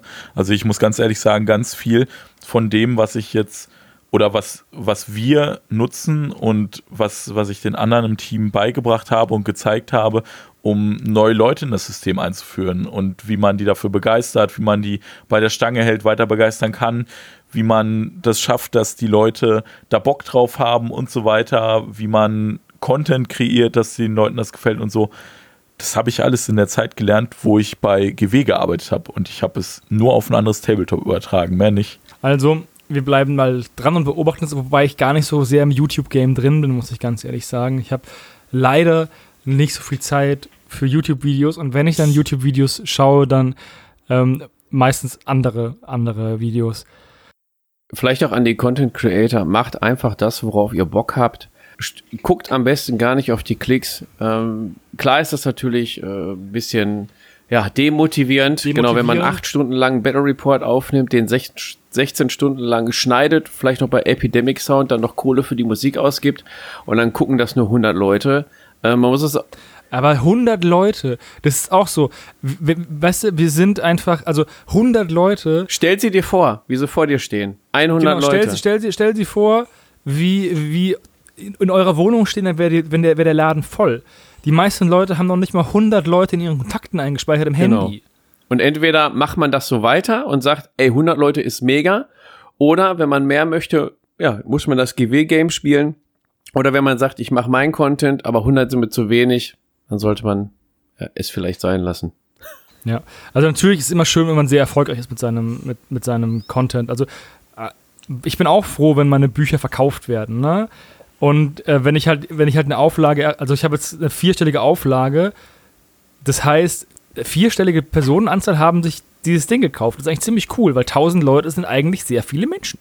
Aber wenn man halt immer in diesen hohen Zahlen denkt, dann verliert man halt die, die, ähm, die Schönheit für sowas, also den, den Blick für sowas. Jetzt können wir mal kurz zu unserem News kommen. Der Sepp hat nämlich ganz fleißig ein paar News rausgesucht, nachdem wir jetzt eigentlich eine ganze Stunde über eher Metathemen gesprochen haben. Was ich eigentlich sehr cool finde, weil das sind so die Dinge, die mich eher bewegen, als ob Infinity im August neuen Kram rausgebracht hat. Gell, Das klingt Seppel? jetzt so negativ. Infinity hat im August neuen Kram. Oh, ist das so ein, ein Wink mit dem Zaunpfahl? Das war eins 1A Überleitung. Überleitung. Dann greife ich die natürlich mal auf, ja. Infinity, wie fast jedes Jahr, schmeißt mal wieder eine neue Box auf den Markt. Ja, Infinity und ich, das ist nicht ganz so ein schlimmes Thema wie bei mir und Fabian, aber da kommen wir gleich drauf zu. Boah. Aber ähm, das war auch so ein, so ein gesehen und verliebt, dann ja, ein Kumpel, ja, ja, sp- Dann Herz gebrochen. genau, das Herz gebrochen und dann war erstmal Ruhe. Und ja, nachdem, ich glaube, letztes Jahr im Marathon habe ich meine Pano angemalt. Seitdem stehen sie im Schrank. Ja, da war aber auch eine Panodemie. P- Pano, Oh, oh. Der ist eigentlich genau mein Humor, ja. Ja. Okay. diese, diese Panodemie, ähm, ja, hat mich aber jetzt teilweise auch nicht unbedingt vom Spielen abgehalten. Aber trotzdem, ich habe sie bemalt und seitdem stehen sie im Schrank. Ich habe das Gelände zusammengeklebt, seitdem steht's im Karton. Ja, schade eigentlich. Und jetzt kommt auch noch die nächste Fraktion raus, die mich auch interessiert mit den, ähm, jetzt, Aleph. nee, genau die anderen. Hackislam. Danke, genau. Weil die, die finde ich noch, diese Wüstenkrieger, ich habe irgendwie so einen Hang zur Wüste irgendwie über die Jahre entwickelt. Ich finde Wüstenkrieger eigentlich sehr cool. Und die gefallen mir einfach auch. Ja, und jetzt ist die Box rausgekommen und macht es mir nicht leichter, aber ich weigere mich aktuell noch, mir irgendwie die zweite Armee unbenutzt in den Schrank zu stellen. Verstehe ich. Auf der anderen Seite, okay. ich finde, was zu kaufen und es dann angemalt rumstehen zu haben, ist abgeschlossen. Also, das ist auch ein, ein Teaser zum Podcast of the Future Past, aber da haben wir nämlich eine Diskussion drüber. Aber ich finde, wenn du die andere Armee bemalt hast, kannst du die auch kaufen und die anmalen, weil du ja auch Spaß damit hast. Spielen ist ja optional in der Hinsicht. Weil du hast ja den, das, die, Hobby-Time dann mit den Modellen gut genutzt und hast die ja auch dann fertig. Das ist richtig, aber es wäre auch nicht so, dass die Pano auch noch nicht komplett fertig sind. Also da ist ja auch noch mal, was sind ich glaube noch mal acht Figuren oder was übrig, die ich auch noch mal bemalen müsste. Die sind nie fertig. Vor allen Dingen kommt wieder eine neue Box mit drei Figuren raus. Ja. Also es ist, mm, und vor allen Dingen, wenn du alle Figuren bemalt hast, weißt du ja, fällst du tot um. Also eigentlich könntest du bei der neuen Box Operation Blackwind mein Leben verlängern zuschlagen. Mhm. Ganz genau, ist eine Lebensverlängerungsmaßnahme. Ach, Definitiv, ja. Gut, dass du mir das nochmal sagst. Nee, ist auf jeden Fall eine, eine, eine super Box tatsächlich. Ähm, du hast es ja gerade so leicht äh, durchblicken lassen. Ich bin ja auch zum dritten Mal mit Infinity wieder eingestiegen, weil das System einfach äh, ist, ist genial, muss, muss man sagen. Ist auch wiederum eine Firma, äh, nochmal kurz zurück zu YouTube, die super ähm, YouTube-Content macht. Also was, was Trailer und Spielvorstellungen von, bei Corvus Belly angeht, muss ich sagen, ist schon mal eine ganz, ganz andere Liga. Ist schon nahe an GW dran, was die da machen. Ja, finde ich auch. Ich habe tatsächlich mir mal eine ganze Zeit lang deren YouTube-Content angeguckt, einfach nur, weil ich es unterhaltsam fand. Bei LinkedIn ist Corvus Belly mit 51 bis 200 Mitarbeitern gelistet. Alter Schwede. Ja gut, okay, dann das erklärt also die so sind im, sie sind im besten Fall sind sie zehnmal kleiner als GW. Aber stellen dafür einiges auf die Beine, ne? Das ja. auf jeden Fall, weil Herzblut kompensiert durchaus viele Leute. Richtig, ja.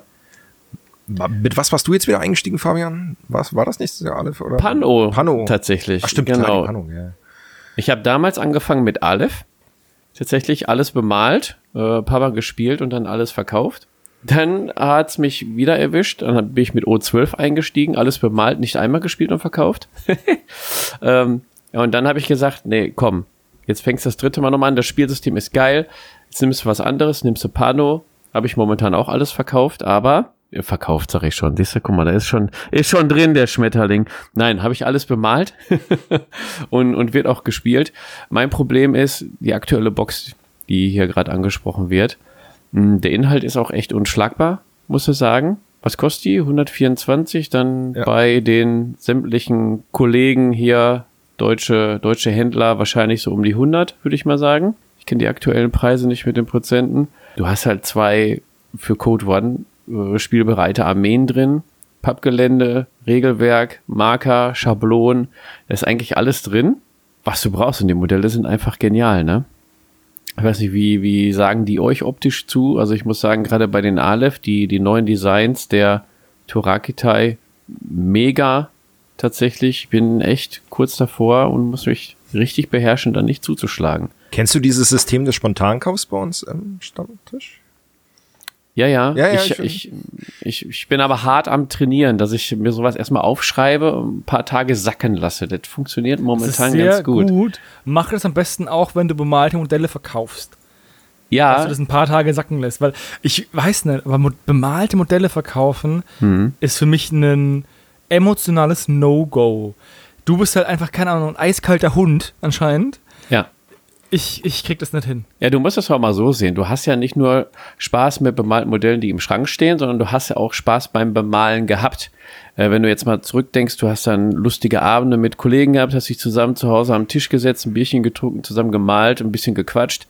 Äh, das gehört ja auch dazu. Und wenn die dann halt äh, den Besitzer wechseln, es gibt dann jemanden, der, der hat nicht so viel Zeit zu malen oder hat vielleicht nicht die, die Skills, die, die du hast und freut sich halt über eine bemalte Armee und sagt, pass auf, ich nehme jetzt 800 Euro in die Hand und habe dafür eine bemalte Armee, dann freut sich derjenige doch. So muss es sehen. Ja, okay, also ich, ähm, wenn jemand 800 Euro für eine bemalte Infinity-Truppe von, keine Ahnung, von 10 Figuren ausgibt, ne, dann kann man auch davon ausgehen, oder kann auch 20, ich weiß nicht, wie viele es waren. Also ich habe einfach immer Angst, dass irgendjemand die einfach auspackt, einbeicht und abbeizt und damit mein, mein Lebenswerk vernichtet. Kommt halt drauf an, wie gut sie bemalt sind, ne? Also ich habe tatsächlich schon mal, also damals ein Guild Ball Team bemalt, mit dem ich Best Painted auch gewonnen habe auf dem Turnier. Danach habe ich sie auch verkauft. also der, der Anspruch bei mir bei Guild Ball war damals schon, okay, ich kann mich nicht in nochmal ein super kompetitives, tiefgreifendes, detailliertes Spiel hineinfuchsen neben War Machine. So, ne, da habe ich einfach keine Zeit für. Und, aber ich finde die Modelle schön. Und vor allem, als die Navigatoren draußen rauskamen damals, die fand ich richtig schön. Und da habe ich gesagt, ich habe einfach wirklich nur Bock, die richtig gut zu bemalen, so gut ich kann, wirklich alle Techniken anzuwenden, die ich kenne, einmal alles auszupacken, vielleicht sogar mich noch weiterzuentwickeln dabei, noch ein, zwei neue Sachen ausprobieren. Habe das auch gemacht, habe sogar das erste Mal wirklich mit dem Malprozess komplett im Forum dokumentiert und so und dann noch Tipps bekommen von, von Leuten, die auch auf Auftrag malen und so noch gesagt haben, hier, mach doch mal das und das. Dann sage ich, ja, das traue ich mir nicht doch. Äh, zum Beispiel, da habe ich das erste Mal Tattoo, Tätowierungen bemalt, weil der eine so ein ähm, so Maori angelehnter Typ ist. Und da habe ich gesagt, ja, aber ich traue mich nicht, ich habe Angst, das jetzt zu verschandeln. Doch, doch, mach das mal. Du musst das so und so machen, benutzt die und die Farben und äh, die und die Techniken und dann wird das cool. Und da habe ich das gemacht und es wurde halt richtig cool. Und da habe ich gesagt, okay, alles, was ich jemals in Guild Ball reißen kann, ist vielleicht mit denen Best Painted gewinnen, so auf einem Turnier. Dann bin ich auf das Turnier gefahren, habe auch 0-3 gespielt, so, also richtig schlecht, einfach jedes Spiel verloren. Aber ich habe das Best Painted gewonnen, immerhin von 16 Spielern. Und dann habe ich die hinterher auch verkauft, für eigentlich viel zu günstig, weil ich hatte einen Preis angesetzt, das waren 15 Euro oder was pro Modell. Also eigentlich zu wenig, finde ich, für einen Paintjob auf wirklich hohem Niveau. Und ich musste hinterher noch runtergehen auf, ich glaube, für 150 Euro habe ich sie hinterher verkauft. Das ist Boah. immer noch dreifacher Preis der Box gewesen. Aber wenn du das aufs Modell runterrechnest, war das eigentlich nicht so. Und hm, ich weiß nicht. Also damals brauchte ich das Geld. Es tut mir auch nicht so richtig weh, weil ich nicht in das System investiert war. Aber ich bin schon irgendwo bei Sebo, ne? Wenn du, ich finde, wenn du ein Modell wirklich ernsthaft bemalst und du es wirklich schön bemalst, dann gibst du, das klingt jetzt irgendwie schon fast philosophisch, ne? Aber ich finde, dann legst du so ein Stück von deiner eigenen Seele in das Modell, ne? Und die kriegst du halt nicht mehr wieder. Ja gut, da bin ich ein eiskalter Hund, muss ich sagen. Äh, allerdings habe ich auch ähm, bemalte Figuren abgetreten, wo man die Systeme dann auch gar nicht mehr spielt hinterher, weil aus ja, diversen Gründen das System entwickelt sich in die falsche Richtung. Ich, wie seht ihr das da mit der Seele? Hat man die dann auch verkauft oder kann man das noch akzeptieren, wenn man das System dann selber nicht spielt? Also ich kann dazu was von Money sagen. Ähm, jetzt spielt er aktuell wieder ein bisschen 40k, aber auch nur so nebenher. Also der findet das System jetzt nicht total großartig oder so. Ab und zu hat er halt mal Bock auf Unsinn, sagt er selber. Und der ärgert sich aber bis heute. Der hatte damals, ich weiß nicht mal, was es war, ich will nichts Falsches sagen, irgendein Space Marine, ich weiß nicht, Blood Angels waren es, glaube ich. Der hatte eine komplette Blood Angels Kompanie bemalt. Ja. Also wirklich Kompanie, Kompanie mit allem. Mit irgendwie fünf Landing Ports, irgendwie 10, 15 Panzer, 100 Marines, 50 Terminatoren und so Kram. Das war alles bemalt und zwar ordentlich. Und er hat das, ich glaube, maximal zum EK verkauft. Und der ärgert sich bis heute immer wieder schwarz darüber. Bei sämtlichen Gelegenheiten kommt er immer wieder darauf und sagt, er ärgert sich bis heute tot, weil selbst wenn er die jetzt nicht spielen würde, einfach weil das so viel Arbeit war und die immer noch in der Vitrine mindestens gut aussehen würden, es, er, er würde es nicht wieder machen, sagt er. Okay, er hat jetzt natürlich das Problem, wenn er jetzt wieder einsteigt, muss er alles nochmal bemalen. Da kann ich natürlich den Frust verstehen. Ja gut, er spielt jetzt Soritas und er hat auch keinerlei Intention, Space Marines zu spielen, aber Aber die hätte er vielleicht, wenn er sie nicht verkauft hätte, würde er vielleicht jetzt Blood Angels spielen. Genau. Maybe. Weil er die schon bemalt hat. Naja. Ist auf jeden Fall kein Grund, äh, die neue äh, Infinity Box nicht zu kaufen. Ja, wie gesagt, ich kann mit Infinity nicht so viel anfangen. Ich kann vom Setting her kann ich nicht viel anfangen. Vom Stil des Figurendesigns, das ist auch nicht so meins. Aber ich verstehe, warum andere das schön finden können. Hm. ich mag halt kein Sci-Fi, deswegen bin ich da ziemlich immun. Also ich kann objektiv die Ästhetik anerkennen und sagen, das sind richtig schöne Modelle, das sehe ich auch definitiv so. Aber ich mag halt einfach Sci-Fi-Settings. Das geht bei mir sogar so weit, ja, verbrennt mich. Ich mag kein Star Wars, aber auch kein Star Trek. Also ich mag wirklich gar kein Sci-Fi. Ja, war schön mit dir an dieser Stelle. You were removed from the server. Bei Sci-Fi bin ich auch, auch eher wählerisch. Also Star Wars, das Setting, also dieses Space Opera Setting finde ich ziemlich cool. Mit diesem Star Trek Setting kann ich nicht viel anfangen.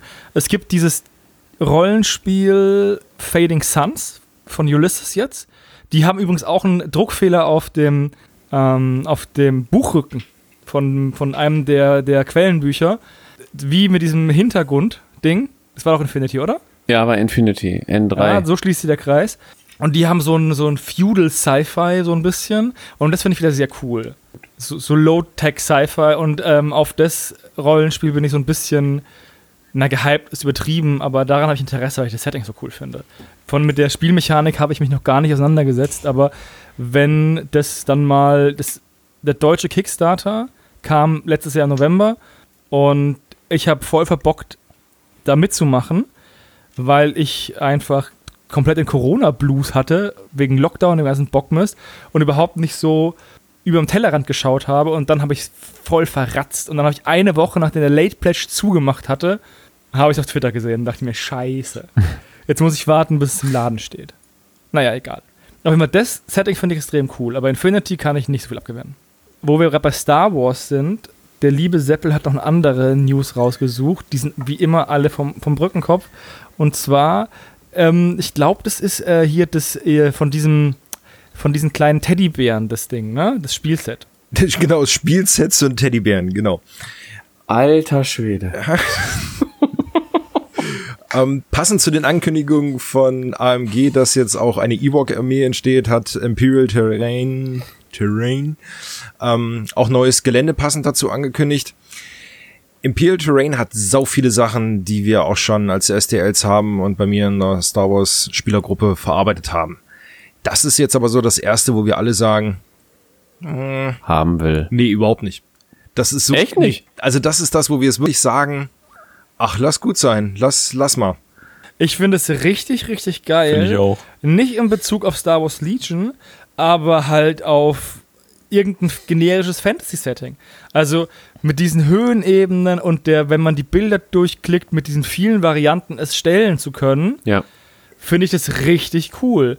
Und das wäre ein Geländeset, wo ich sage, für einen Skirmisher kaufe ich mir das gesamte Set und kann dann damit immer eine Platte stellen und habe dann einfach ein witziges, witziges Setting. von der Seite klar, für, für generisches Fantasy super. Aber für Star Wars Legion, weiß nicht, Fabian, du spielst es ja nur auch, diese ganzen Höhenebenen, wie oft nutzt du wirklich Höhenebenen? Und wenn du jetzt mal guckst, auf dem ersten Bild bei der News steht ja oben, ich weiß gar nicht, irgendein Männchen halt eben auf der höchsten Plattform. Also so oben rechts. Ja. Wie hoch das im Verhältnis sein muss. Wie viele Bewegungen gibst du denn bitte aus, um da hochzukommen? Naja, du kannst mit dem Jedi kannst du auf jeden Fall da hochspringen. Jo, aber- das geht auch äh, relativ fix oder mit dem Flieger auf jeden Fall. Ähm, ich gehe jetzt mal davon aus, ähm, wenn du dieses Gelände, also wir reden jetzt hier von dem von dem Endor-Gelände, Evox, Bäume, äh, hohe Plattform und Brücken, ähm, du machst dann schon den ganzen Tisch damit voll. Du baust dann eine Endor-Platte. Äh, du hast unten ein paar Bäume liegen, ein paar paar Container, ähm, aber du sprichst jetzt ja auf die Höhenebenen an. Ich sehe jetzt auf den Bildern keine, ja, so vernünftigen Treppen, die hochgehen, sondern eher nur Leitern. Ja. Was dann ähm, bei Star Wars Legion, ich weiß noch nicht, wie hoch die sind, weil du kannst bis zu einer bestimmten Höheneinheit ja ähm, klettern ohne, ohne große Probleme. Das, das müsste man noch ausmessen. Ich finde es optisch aber schön, weil du hast ähm, genug, genug Platz, die, die Figuren und Einheiten zu positionieren. Du hast immer noch ähm, Mauern, Zäune für Deckung.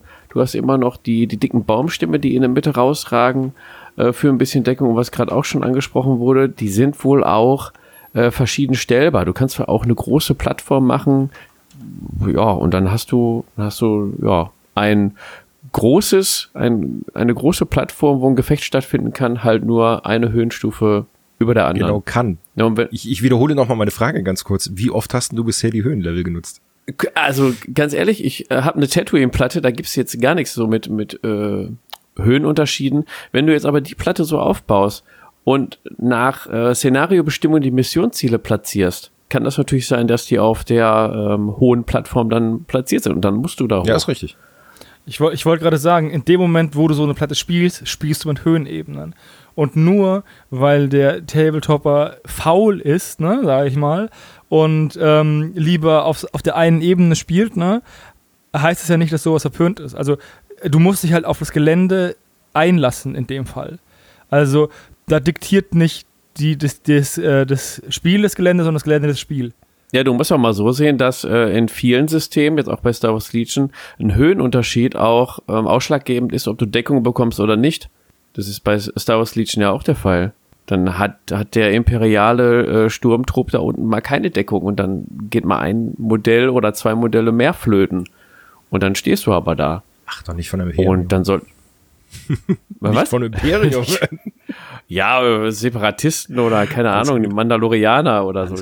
Zum Beispiel Mandalorianer mit ihren Jetpacks. Ne? Oder ähm, die, die äh, Republik mit den äh, Step Klonkriegern. ja, oder so, ja. Ja, genau. So, so Gelände führt halt auch dazu, dass vielleicht Truppen, die normalerweise weniger oft gespielt werden, also ich kenne ich kenn mich jetzt Star Wars Legion nicht so gut aus, Mhm. aber es gibt ja immer Features bei Modellen, die du kaufst, die dir nichts bringen. Mhm. Also bei Freeboot ist zum Beispiel Wasser geboren. Ne? Das ist so eine Fähigkeit, die bringt dir auf 90% der Platten nichts, weil der nichts an Wasser ist. Ja. Oder wenn das Wasser ist, dann halt nur am Rand. So, das heißt, die Fähigkeit kaufst du, aber du setzt sie nie wirklich ein. Und wenn du eben noch wie Jetpacks hast oder irgendwie andere Fähigkeiten, Kletterhaken, keine Ahnung was, ne, oder, oder einen Jedi-Sprung oder sonst irgendwas, dann kannst du auch mal andere Taktiken ähm, nutzen bei so einem Gelände und brichst aus, oder auch andere Einheiten und brichst aus anderen, aus, aus ähm, Mustern aus, wo du sagst, okay, wenn wir jetzt immer auf der einen Höhenebene spielen, Ja. dann spiele ich grundsätzlich immer diese Einheit, weil die extrem gut ist. Aber vielleicht wird eine andere Einheit besser mit den Höhenebenen, weil dann die eine Einheit zu langsam ist oder so. Richtig, da sprichst du was an. Ne? Also gerade die Kletterhaken, die du gerade angesprochen hast, dachte ich mir auch, wofür brauche ich die denn überhaupt? Bei dem Gelände wirst du die wahrscheinlich jeder Einheit mitgeben, damit die vernünftig äh, auf die Empore dort hochkommt. Ja, ist richtig. Oder dann spielst du mal den Luke oder den, den, den Maul, die dann ihre äh, äh, einer Höheneinheit da einfach überspringen können. Ne? Die springen dann da von, von Plattform zu Plattform, das ist überhaupt gar kein Problem für die. Genau, und das ist halt der Punkt. Du musst halt ein bisschen out of the box denken, Seppe. Ne? Ja, du, du kennst meine Endor-Platte, die ich gebaut habe. Die ist natürlich völlig, also was völlig gegensätzlich wäre jetzt übertrieben, aber natürlich nicht so für die Teddybären geeignet. Mhm. Das ist ja eher eine Landungsplattform Ja, ja, genau. gewesen. Ne? Wie gesagt, also ich finde das Gelände cool und ich finde es schön, wenn ähm, solches Gelände existiert. Und das wäre auch was, wo ich sagen würde, wenn ich einen 3D-Drucker habe oder hätte, würde ich vielleicht sowas auch ausdrucken und anmalen, einfach nur, weil es halt auch mal für, für, jeden, für jeden Skirmisher, den du da vertreten kannst, ne? Und du kannst ja echt viele, ähm, also alle, die Fantasy sind, die, die slightly Fantasy sind, kannst du ja da schon mitspielen. Ne? Also Ja. du könntest auch, der Kult Freebooters kannst du da auch unterbringen. Drowned Alles Earth, mit Drowned Earth, hier Ghost Archipelago, Warcry. Kongo Ja. Sogar Kongo könntest du da unterbringen, dann ist es halt einfach Wakanda, ne? So ein Motto. So, also das, also da, und das ist halt cool, weil du dann einfach mal andere Taktiken ausprobierst und nicht immer stur deine, deinen Stiefel runterspielst. ja. Was man, Improve, adapt, overcome. Was man vielleicht ein bisschen bemängeln könnte, ist jetzt das Blattwerk der Bäume. Das ist vielleicht so ein bisschen, also auf den Bildern ein bisschen lieblos designt, ist aber sehr einfach und schlicht gehalten. Also da könnte man vielleicht noch was anderes ausdrucken. Weiß ich nicht. Ja, klar, da, kannst, da kann man auch was machen, aber auf der anderen Seite, Dann kannst du auch selber bauen. dann druckst du halt 8 Millionen Stunden an so einem Baum. Ja. Gefühlt auch, ne? Und irgendwann ist halt der Punkt, wo du Abstriche machen musst, weil halt dann vielleicht 3D-Druck ähm, an seine Grenzen kommt. Also ich bin kein 3D-Druck-Experte, aber ich kann mir vorstellen, wenn du halt so, keine Ahnung, 40 Stunden an so einem, an so einem Ding druckst, weil jedes Blatt einzeln modelliert ist, Mhm. ist es halt, glaube ich, ein bisschen aufwendig. Und dann ist es auch vielleicht ähm, irgendwann auch ressourcentechnisch einfach sauteuer. Gerade bei den jetzigen Preisen für Strom. Mhm. Ich weiß, das ist so ein Metathema, aber das ist ja auch ein Kostenpunkt. 3D-Druck wirkt immer so günstig, aber wenn halt die Kilowattstunde irgendwie 90 Cent kostet, dann ähm, kostet dann auch so ein Druck halt dementsprechend mehr. Ja, ich glaube, bei Imperial Terrain kannst du auch gedrucktes Gelände, glaube ich, kaufen, wenn Beides, ich ja. richtig informiert Ja. bin. Ja, beides, ja. Was kostet denn dann hier so gedruckt? Schau mal, das, das ähm, ich, kostet, ich, anscheinend die STLs kosten 65 Dollar. Mhm. Gedruckt kostet es. Gedruckt gibt es das anscheinend. Ist wahrscheinlich nicht, noch zu neu. nicht. Gehe ich von aus. Ja. Aber kann man dann ja gucken. Also ich persönlich finde es ziemlich cool. Ähm, und man sollte auch, wenn man die Möglichkeit hat, finanziell nicht am Gelände sparen. Gelände ist halt einfach ein riesengroßer Immersionshelfer. Also das, das Ja, genau, deswegen. Du hast ja noch eine zweite Gelände-News rausgesucht, ne?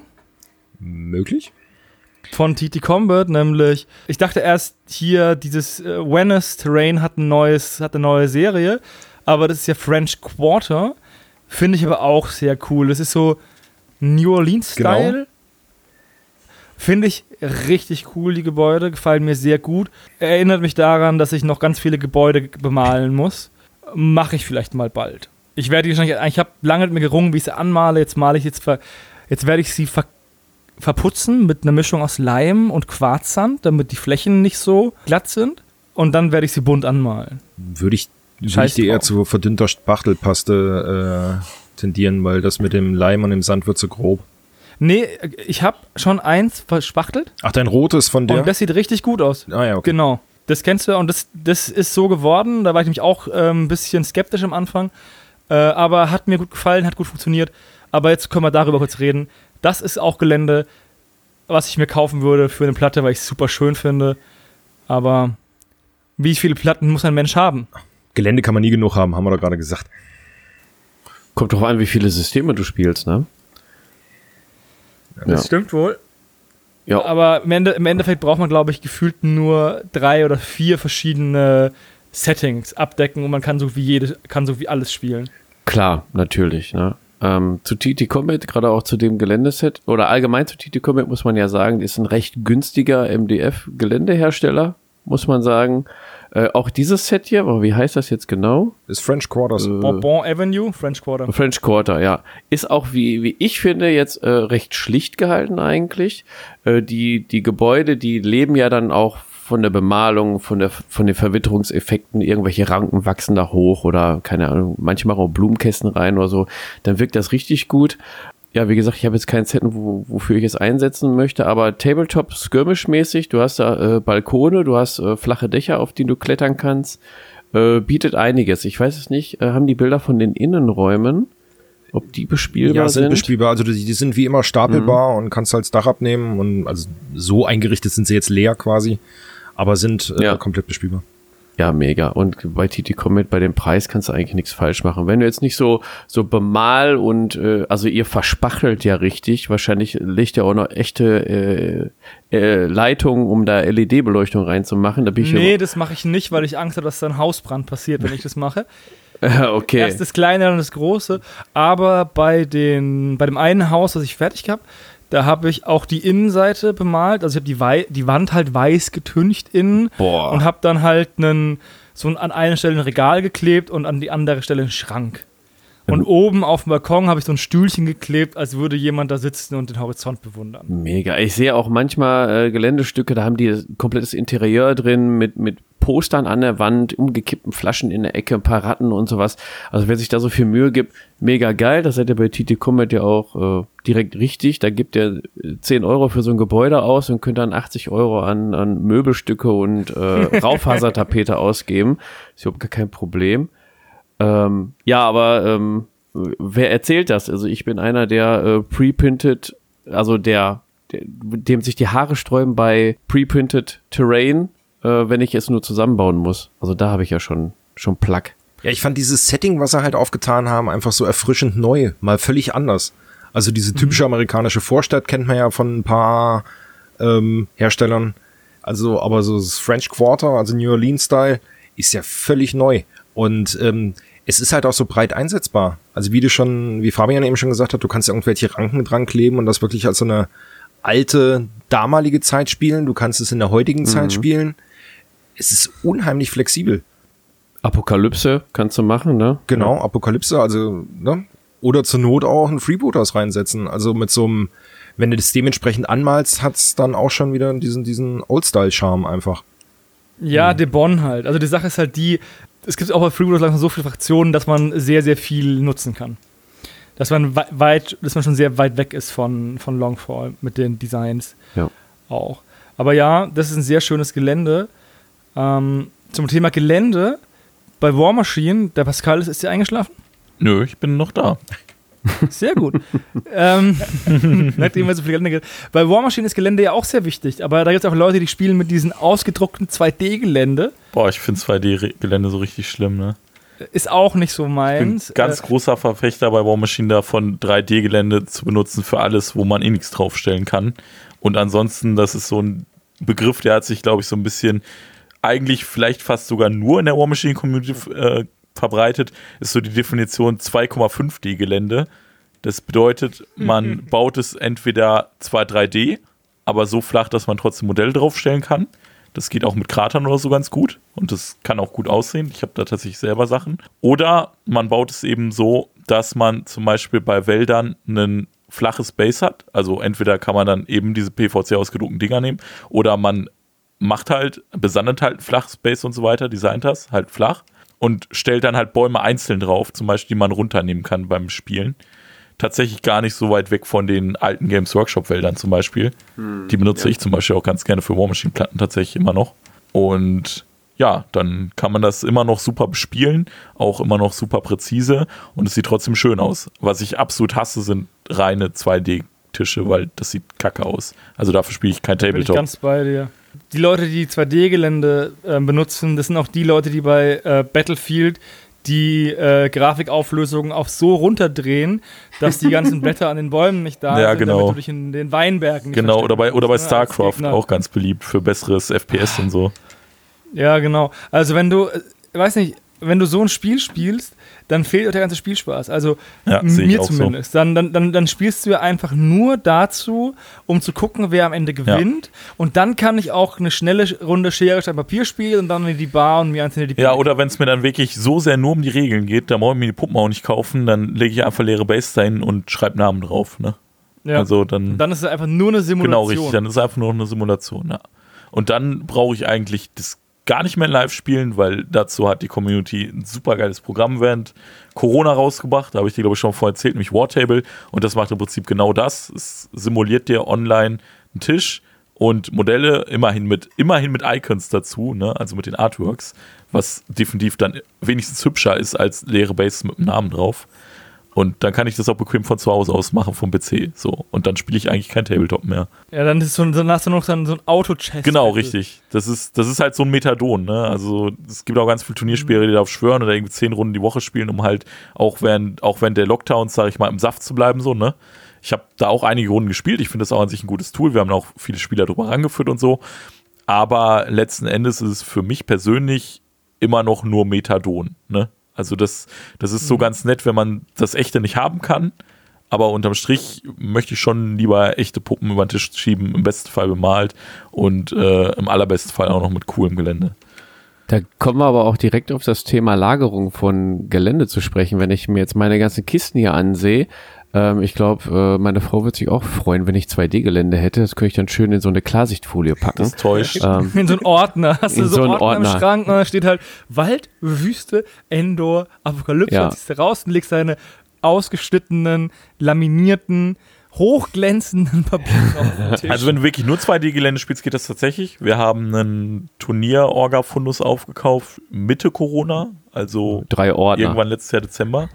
nee, nee, also der hatte auch 3D-Gelände, sonst hätten wir das nicht gemacht, sonst wäre es Ah, nicht okay. interessant gewesen. Der hatte jede Menge 3D-Gelände, auch ganz viele Matten und aber eben auch 2D-Gelände.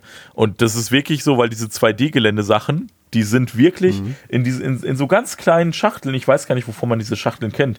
Also so eine Schachtel, wo du so einen Blister quasi drin versenden könntest, ne? So Mhm. ein bisschen größer vielleicht. Und davon waren dann so drei Stück dabei. Dann steht auf einer Wüste, auf einer Schnee und auf einer Gras. Und dann waren da wirklich drin irgendwie 20 Bögen Wald und Krater und du nicht gesehen in der jeweiligen Farbe quasi, ne? Also mit den jeweiligen Umrissen Schnee, Wüste, whatever. Und dann kannst du damit direkt drei, vier Tische belegen, ne? Ja. Wo, wofür das zum Beispiel ganz, ganz okay ist, finde ich zum Beispiel für so, für so einen kleinen See oder so, ne? Also der, der kommt auch in 3D eh recht flach rüber, so.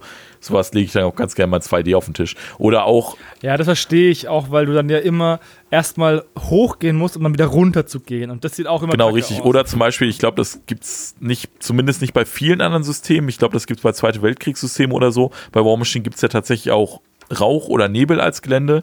Und da habe ich zum Beispiel auch kein großartiges Problem damit, dass da einfach da die 2D-Matten zu benutzen, weil das ist eh relativ doof in 3D darstellbar. Es geht, aber ist dann oft filigran oder geht schnell kaputt oder verloren Mhm. oder schlecht zu lagern und da nehme ich dann auch oft ganz gerne diese 2D-Matten einfach, weil es einfach schwer darzustellen ist, sage ich mal sonst.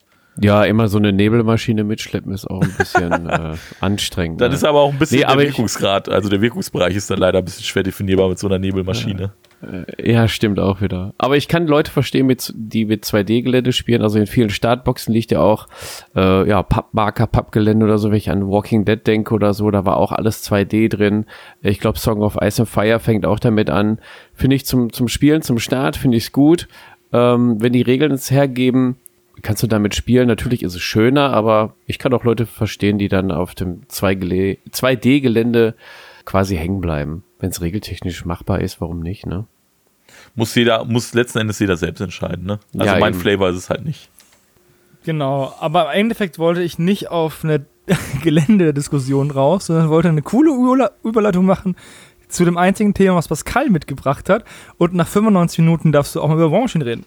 Okay, dann rede ich jetzt mindestens 95 Minuten über War Machine.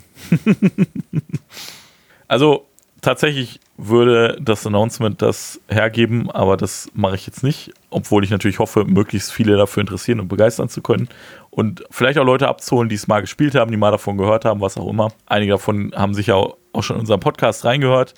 Und naja, also gestern ist passiert, die letzten Wochen und Monate konnte man sich das schon fast denken. Es wurde rumort, weil es war komisch still und so weiter. Das war damals vor dem Release von MK3 relativ ähnlich, wurde dann aber dummerweise geleakt. Das fand die Firma damals nicht so geil und deswegen waren die da damals auch, waren die da jetzt auch so ein bisschen, ich sag mal, härter. Also die haben wirklich nichts an Informationen irgendwie extern rausgegeben und haben sich dann quasi wirklich nur ausgeschwiegen. Und dann was passiert denn, wenn so eine Tabletop Game Company auf einmal anfängt zu schweigen und es kommt irgendwie der Release-Plan und da steht, stehen auf einmal keine Modelle drauf für das Flagship-System? Dann, dann rollt erstmal der Doom-Train los. Also, was du die letzten Wochen in den diversen Gruppen alles gelesen hast, von ja, ach, die Firma ist doch schon längst pleite, über ja, also das, das Spiel geht vor die Hunde und die wollen das gar nicht mehr supporten und die wollen sich nur noch auf ihre anderen IPs stützen und das wird nur noch so stiefmütterlich von denen behandelt, bla bla bla bla. Ja, aber turns out, die haben nicht die Klapper gehalten, weil das Spiel fallen lassen, sondern ganz im Gegenteil, weil sie uns endlich eine neue Edition bescheren. Nach mittlerweile, ich glaube, acht Jahren, sechs Jahren, acht Jahren. Ich glaube, es war 2016 kam, glaube ich, MK3, wenn ich mich nicht ganz doll täusche. Müsste 2016 gewesen sein. Ganz viele in der Community haben gesagt, es wird Zeit, es wird nötig, einfach weil viele verschiedene Punkte aufgelaufen sind, die man anpacken muss. Gar nicht mal unbedingt aus irgendwie spieltechnischer Sicht, sondern eher allem drumherum. Der Organisation von Starterboxen, dem unglaublichen Modellkatalog, der sich tatsächlich vielleicht mit Gewehen messen kann, sicher nicht drankommt, aber schon eine beachtliche Größe hat. Also allein Warcaster gibt es über 200. Wer das System kennt, weiß, welchen Warcaster du spielst, hat einfach einen sehr großen Einfluss auf das Spiel. Und es gibt auch insgesamt über 2000 Modelle, also die jetzt nicht Warcaster sind, also alle möglichen Units, Warjacks, Warbeaster etc. Und das ist einfach mittlerweile unglaublich aufgeblasen gewesen und das hat keiner mehr überschaut. Die haben zugegeben, dass sie es selber kaum noch überschauen konnten. Die eigenen Spieler nicht und neue Spieler sowieso schon mal gar nicht. Dann gab es Production Issues und Probleme mit den Lieferketten und etc. etc. Und da war alles so, ja, das muss eigentlich alles mal angepackt werden. Grundlegend bräuchte man bei einem Living Rulebook, wie man jetzt zuletzt mit der App hatte, eigentlich dafür keine neue Edition. Aber es macht halt aus marketingtechnischer Sicht total Sinn. Und dann kann man die Sachen auch alle zusammen anpacken und sagen, yo, dann machen wir jetzt mal alles, was die Community sich wünscht. Und tatsächlich haben sie das gemacht. Also sie packen wirklich jetzt alles an. Finde ich cool. Ich finde es immer wieder schön, wenn Systeme, die mit so Unit-Karten und so Kram arbeiten, regelmäßig mal gucken, ob man also das ganze Streamline im Endeffekt, weil es einfach für alle angenehmer ist. Und wenn du halt einfach 200 Warcaster hast, dann wirst du wahrscheinlich, ich weiß jetzt nicht, kenne mich wieder nicht aus, aber du wirst wahrscheinlich einen gewissen Prozentsatz haben an Warcastern, die eh kein Schwein spielt, weil die zu schlecht sind. Das ist korrekt leider, ja. Aber so ist es. ich weiß nicht, ob das dann 10% sind oder 50% oder sonst irgendwas, ne? Und das ist halt die Möglichkeit zu gucken, dass man einfach sagt, okay, wir haben jetzt hier ein paar Codex-Leichen und ein paar Warcaster, die alles dominieren und ein paar Warcaster, die also Must-Have sind und andere, die einfach für den Arsch sind. Und dann kann man es einfach schön angleichen. Sowas, sowas mag ich, weil das einfach auch ein neues Meta bringt. Also Must-Have sind dann vielleicht nicht mehr Must-Have und, und Codex-Leichen dann halt vielleicht Optionen. Ist so ein bisschen wie bei dem Endor-Gelände vorhin, ne? Wirft halt mal die festgefahrenen Taktiken durcheinander, weil wenn du halt, keine Ahnung, sechs, sieben Jahre lang eine Edition spielst, dann kristallisiert sich halt auch irgendwann eine, eine, eine gute Liste raus oder eine gute Kombi raus und dann dominiert die halt auch die Turniere. Ne? Aber das ist jetzt ähm, aus meiner Erfahrung von anderen Spielen, die ähnlich sind, ähm, nicht unbedingt aus War Machine. Ich habe damals überlegt, ob ich zu MK3 War Machine anfange, weil ich da sehr unzufrieden war mit, mit GW.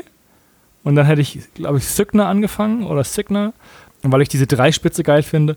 Aber ich habe es dann nicht gemacht, weil irgendwie die MK3, als sie angefangen hat, so ein bisschen schlechten Ruf hatte bei der Spielerschaft. Die waren, da waren sehr viele sehr unzufrieden damit. Ja, das kann ich leider überhaupt nicht bestreiten. Auch zu Recht muss ich sagen, ich habe ja damals auch selber gespielt. Ich hatte kurz vorher angefangen zu Ende von MK2.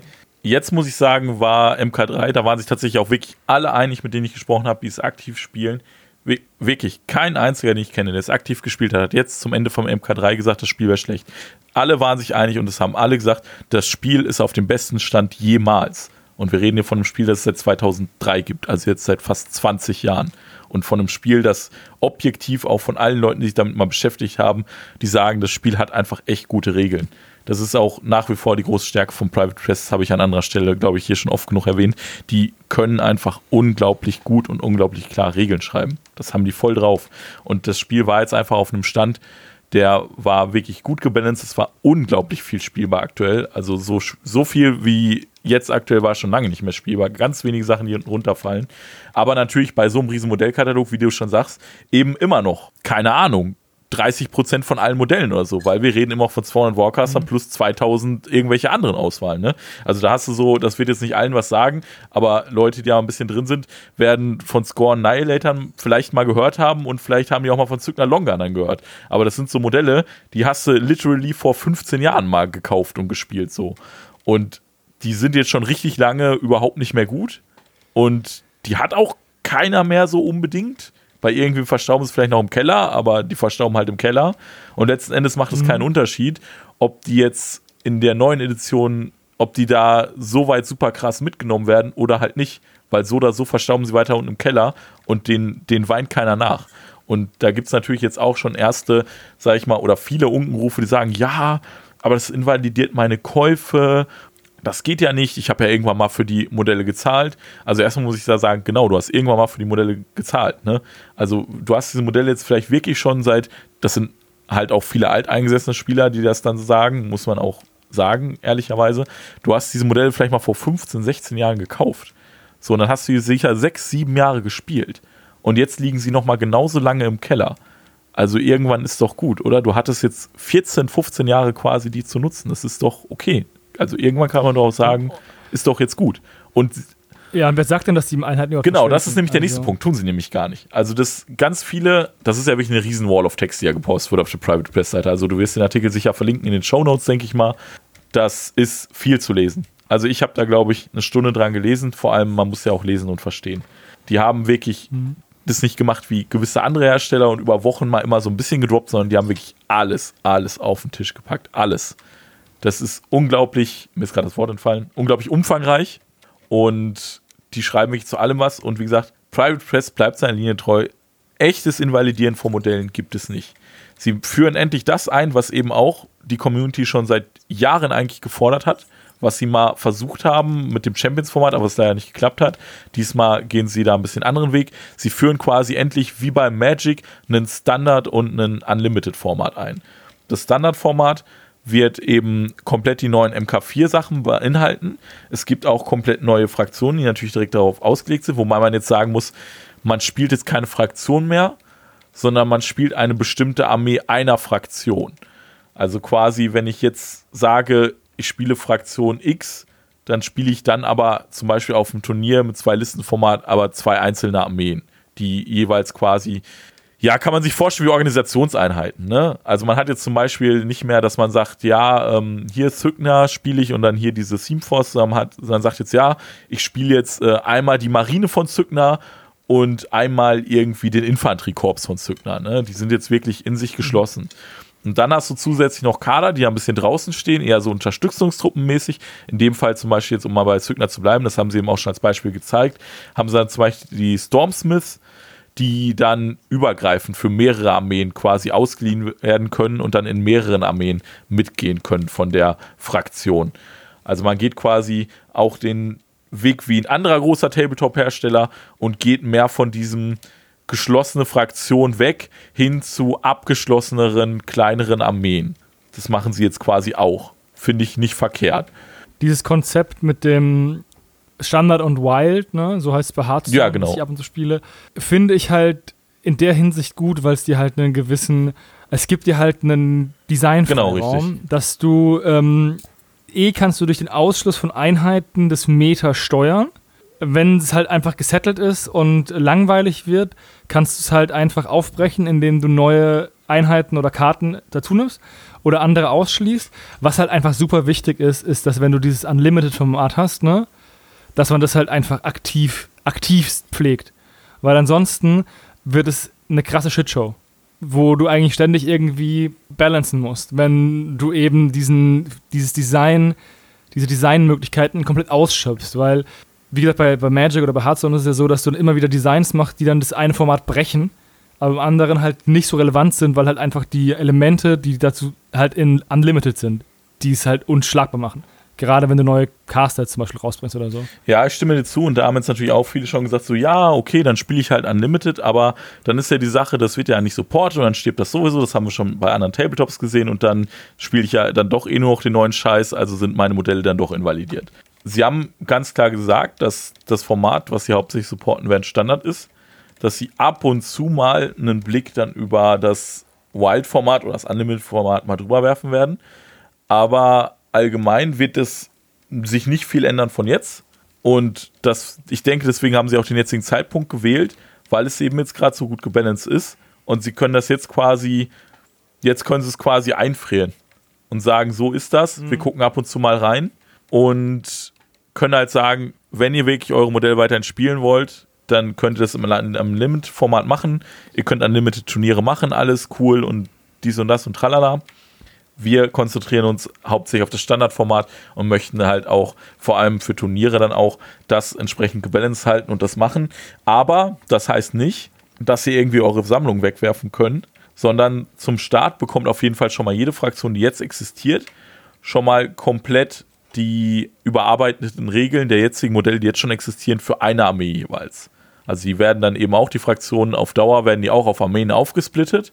Das soll bis Ende 2023 für alle jetzigen Fraktionen geschehen sein. Zum Anfang bekommt garantiert jede Fraktion schon mal eine Armee. Also die Leute können auf jeden Fall schon mal weiterspielen. So. Und da übernehmen sie natürlich auch erstmal existente Modelle in diese Armeen. Da haben sie zum Beispiel auch schon für Cygna eben gezeigt, die Storm Legion und dann eben die Trencher Force, wie auch immer, ich weiß gerade nicht, wie sie heißt. Aber da sind dann zum Beispiel all diese ganzen Trencher-Typen drin. Und die gibt es ja jetzt auch alle schon. Das heißt, da wird gar nichts invalidiert. Die nimmt man einfach mit. Da hat man ja zum Beispiel eben auch beim anderen großen Hersteller jetzt, äh, ach, ich sage einfach GW, komm, wir sind nicht Private Fest, wir können das offen sagen. Es hört auch keiner zu. Also wir sind ja unter uns. Ja, ne? also, da kann man ja auch ganz einfach sagen, das war ja damals auch schlimm bei Fantasy oder so. Aber ganz ehrlich, manche Modelle, manchen Sammlungen, die kaufst du bis heute unverändert. Das sind dieselben Modelle. Skavenkrieger, äh, hier Sturmratten, Chaoskrieger sind jetzt erst neue rausgekommen. Ja, das waren auch lange noch die alten und so und so weiter und so fort. Da kannst du auch durch den Games Workshop Store gehen, findest du immer noch richtig viele alte Modelle, die sie erst jetzt rausrotiert haben, weil sie sagen, sie können sich das eben auch nicht mehr erlauben, so eine riesen Modellrange noch am Leben zu halten. Aber ja, da ist es eben genauso. Also sie sagen ganz klar, du wirst die Modelle, die eine Fraktion ausmachen, werden weiterhin dabei bleiben. Alles andere wäre auch total bescheuert. Das macht überhaupt keinen Sinn. Warum solltest du denn die Sachen, die jetzt eine Fraktion ausmachen, die da jeder hat, die jeder weiterhin spielen will, warum solltest du die rauswerfen? Also ich sage zum Beispiel mal bei Trollen Champions oder was, das ist eine Einheit, die war da schon immer so, so das Ding quasi, das war der Anker, um den rum deine Armee aufgebaut ist. Jeder Trollspieler hat eine Einheit Champions zu Hause. Die werden nicht die Champions invalidieren. Warum sollten sie das tun? Auf der anderen Seite hast du dann die Pyx bei den Trollen, die spielt keiner. Ja, also auch die letzten 15 Jahre nicht. Das ist total egal, ob die jetzt am Anfang dann ich sag mal, gespielt werden können im Standardformat oder nicht. Wobei, das muss man eben auch relativieren. Das ist eben auch das Falsche, was im Internet rumgeistert. Es ist nicht so, dass du es nicht spielen kannst. Eigentlich alles. Also du wirst auch alles im Standard spielen können. Es bekommen auch alle alten Armeen, die, wie gesagt, auf Dauer die neuen Regeln fürs Standard und auch Zugriff auf neue Mechaniken, weil es wird jetzt zum Beispiel die, das Alleinstellungsmerkmal von War Machine Torts ist ja zu einem großen Teil unter anderem die Feeds der Warcaster. Also eine krasse Fähigkeit, die sie einmal im Spiel einsetzen können, die oft bestehende Regeln aushebelt oder allen Modellen Sonderregeln gibt oder solche Sachen. Und sie haben einfach festgestellt, dass man dieses Alleinstellungsmerkmal logischerweise ausbauen kann. Und haben gesagt, okay, man hat da jetzt zum Beispiel dann Mini-Feeds, die man armeeweit einsetzen kann und da gibt es einen Pool und die kannst du dir aussuchen vor dem Spiel und benutzen. Das haben sie auch bei einem anderen Spiel, Warcaster ist das teilweise schon gemacht und das funktioniert sehr gut. Cooles Spieldesign. Und das gibt es ja jetzt zum Beispiel auch. Aber dann haben sie zum Beispiel gesagt, okay, die neuen Armeen, die wir jetzt rausbringen für das neue System, die haben dann eben auch Armee-eigene Talente, einen Armee-eigenen Talentpool, aus dem sie wählen können. Und die Armeen, die eben jetzt nicht für die neue also für das MK4 extra released werden, die haben das nicht, die haben nur einen Standardpool, auf den eben alle Zugriff haben. Im Endeffekt sind solche großen Einschnitte wichtig, weil sie ein Spiel am Leben erhalten. Ansonsten schmort man viel zu lange in seinem eigenen Saft. Auf der anderen Seite sind sie unangenehm, weil man sich, weil man halt aus seiner Wohlfühlzone ein bisschen vertrieben wird. Der anderen Seite ist ein Standardformat. Also wenn mir jemand erzählt, dass es 200 Warcaster gibt und 2000 Modelle und du willst ein Spiel anfangen, ey, ich habe ja keinen Bock, eine Bachelorarbeit zu schreiben, bevor ich meine erste Liste geschrieben habe. Ja, genau. Hab, ne?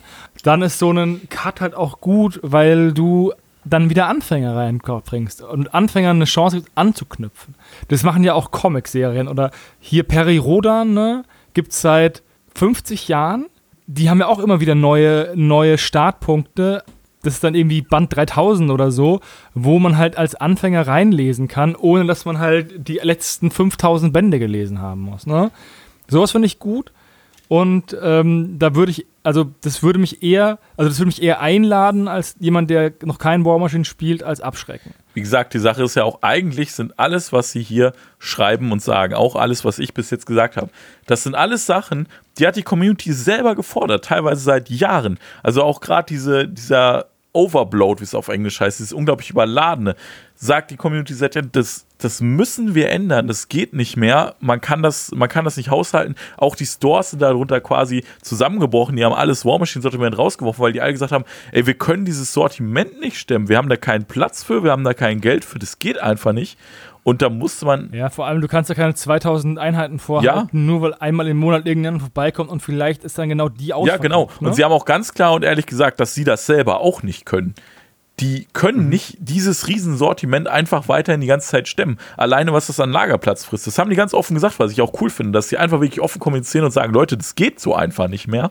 Ja. Und der Matt Wilson, der den Artikel geschrieben hat, das ist halt der Inhaber von Private Press, der hat auch einen lustigen Satz gesagt. Ich übersetze ihn jetzt einfach mal auf Deutsch, hat er natürlich auf Englisch gesagt, aber er hat halt gesagt, man sagt, es gibt zwei Sachen, die Wargamer hassen. Wenn sich nichts ändert und wenn sich etwas ändert. Und das spiegelt halt gerade die Diskussion in der Community dazu so grandios wieder, weil es halt genauso ist. Sie machen alles, was die Community seit Jahren fordert und die Leute stürzen sich nur auf negative Dinge oder missverstehen absichtlich Dinge, was mich schon fast wütend macht. Also zum Beispiel auch, sie werden eine neue App bringen und die App soll noch mehr können als die jetzige. Und die jetzige ist schon, die ist gut, funktionabel. Manche Leute sagen, es ist die einzig wirklich funktionable Tabletop-App, die es gibt. Aber die ist halt leider auch nicht sehr übersichtlich. Und du musst halt da dir die Regeln für jede Fraktion einzeln kaufen. Was okay ist, finde ich. Also du zahlst irgendwie 7,99 für eine Fraktion und dafür hattest du über die Lebensdauer dieser App immer Zugriff auf diese Fraktion, auch wenn neue Releases kamen. Die musstest du nicht extra kaufen. So. Und jetzt bringen sie eine neue App und sagen da, die ist komplett gratis. Alle Regeln, die da kommen, sind gratis. Für die neuen Fraktionen, allgemein, die Standardregel ist alles gratis, die Nutzung ist gratis, alles cool. Du musst nur 4,99 Abo im Monat bezahlen, wenn zwei Dinge, und zwar A, du deviceübergreifend Armeelisten speichern können willst und du den zusätzlichen Content, der in die App geladen können werden soll, auch nutzen möchtest. Weil die haben gesagt, okay, wir wollen einfach wieder, dass wir regelmäßig auch offiziellen Content für das Spiel liefern, weil wir haben gemerkt, das fehlt den Leuten. Früher gab es das No-Quarter-Magazin, das habe ich vorhin schon mal kurz angerissen.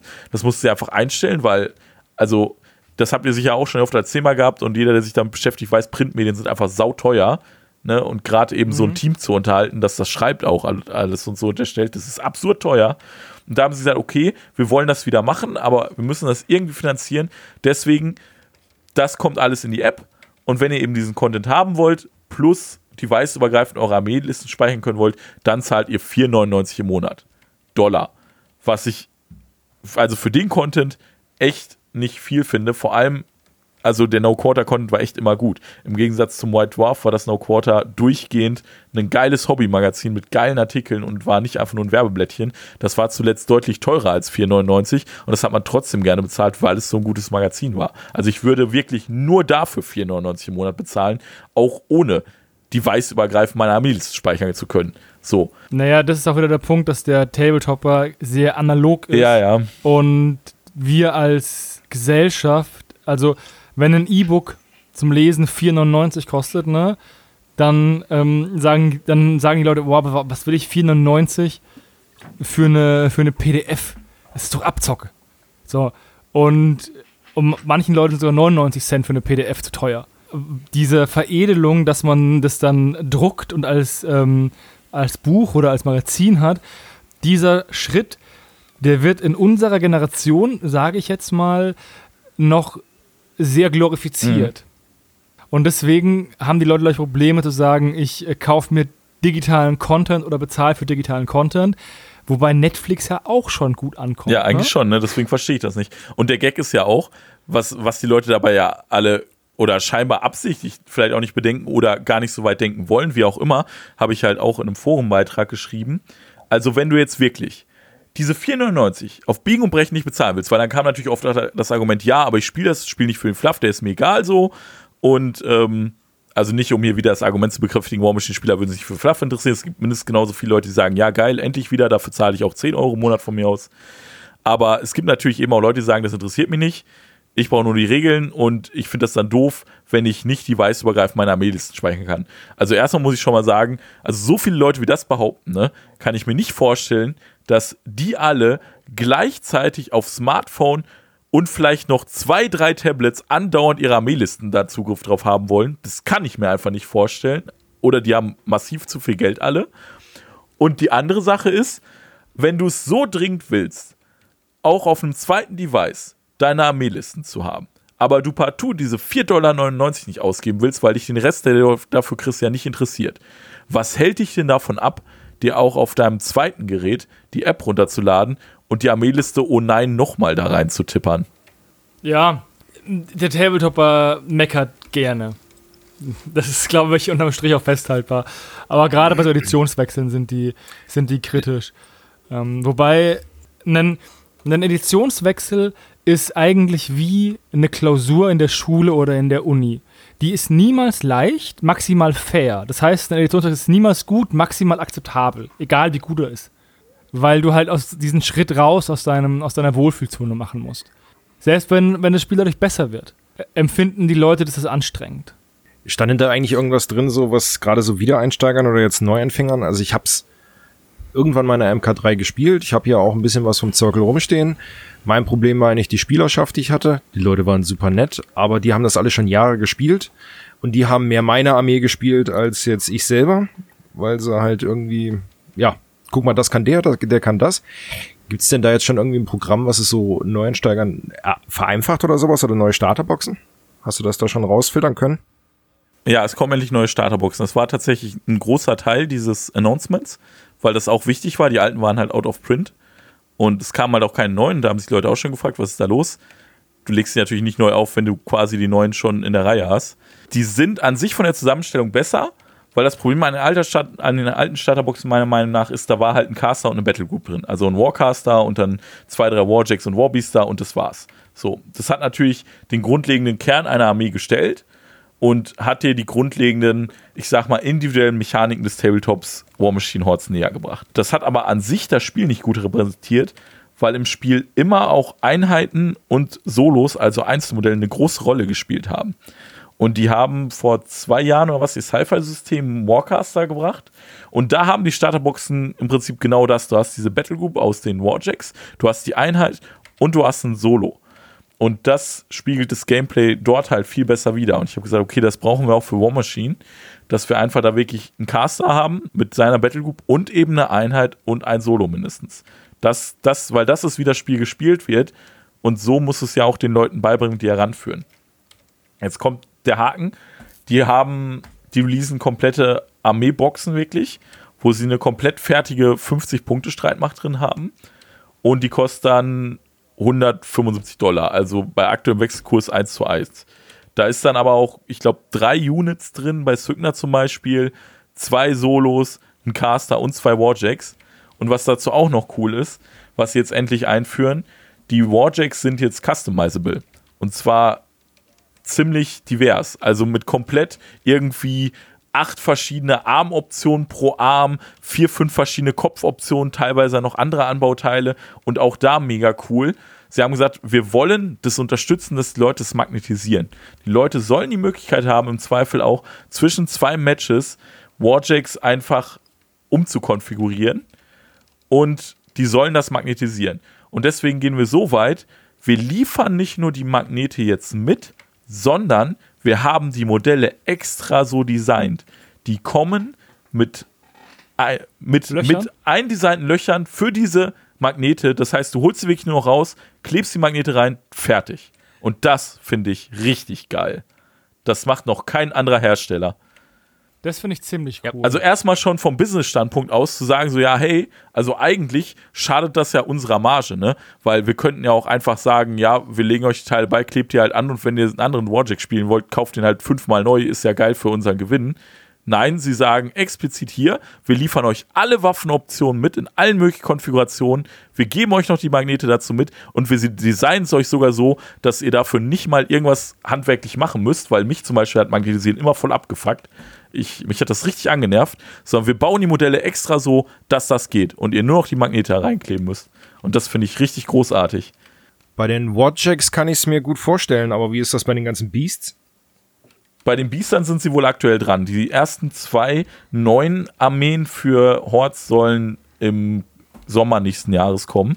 Und die meinten, die, die finden schon richtig geil, was sie da aktuell machen mit Kopf- und Armvarianten und so. Und das traue ich denen auch zu, dass, das, dass sie das cool hinbekommen. Sowas finde ich cool, weil damit, wenn du jetzt eine Option hast, die vielleicht auf dem Papier dich nicht so überzeugt, dann würdest du ja maximal proxen, aber du würdest dir den Jack ja nicht kaufen, neu anmalen und ähm, dann nur mal zu testen, ob die Maschinenkanone besser ist genau, als ja. ne? So, aber in dem Moment, wo du die Arme eh schon dran hast und die Magnete wahrscheinlich auch dran hast, dann ist der Aufwand, die Arme anzupinseln ähm, und dann hinzumachen, ja, super, super klein. Das ist ja der kleinste Aufwand, den du haben kannst, um ein neues Modell zu ja. machen eigentlich. Und das, das finde ich cool, weil damit hältst du halt auch das Spiel frisch. Ja. Was jetzt auch kommt, was ich auch richtig cool finde, die Warcaster und Warlocks haben jetzt, die kommen nach wie vor mit einer fixen Spelllist, aber ein gewisser Teil dieser Spelllist wird austauschbar sein. Du hast auch da dann einen Pool, einen, einen generischen wahrscheinlich und dann auch einen für die Armee, aus dem du dann spezifisch Spells austauschen und wählen kannst und dir da auch den Warcaster und Warlock bis zum gewissen Grad selber individualisieren kannst. Ja. Finde ich auch cool, macht auch die Spieltiefe. Ja, auf höher. jeden Fall. Finde ich einfach, finde ich einfach richtig cool, gefällt mir. Ich wollte mal unseren Schmetterling fragen hier. Hattest du mal Kontakt zu War Machine oder Hordes?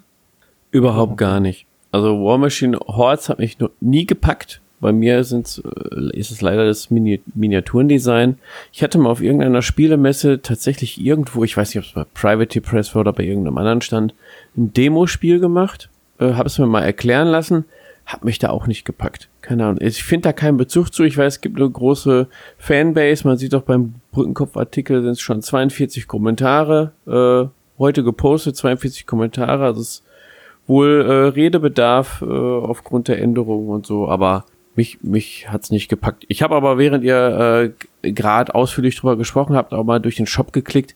Das ist ja, also unglaublich. Also nicht nur die Masse an Modellen, die da designt werden, Ähm, das sind ja teilweise dann auch Einheiten aus zehn Modellen oder so, die müssen auch alle designt werden. Sondern wer pflegt denn den Shop?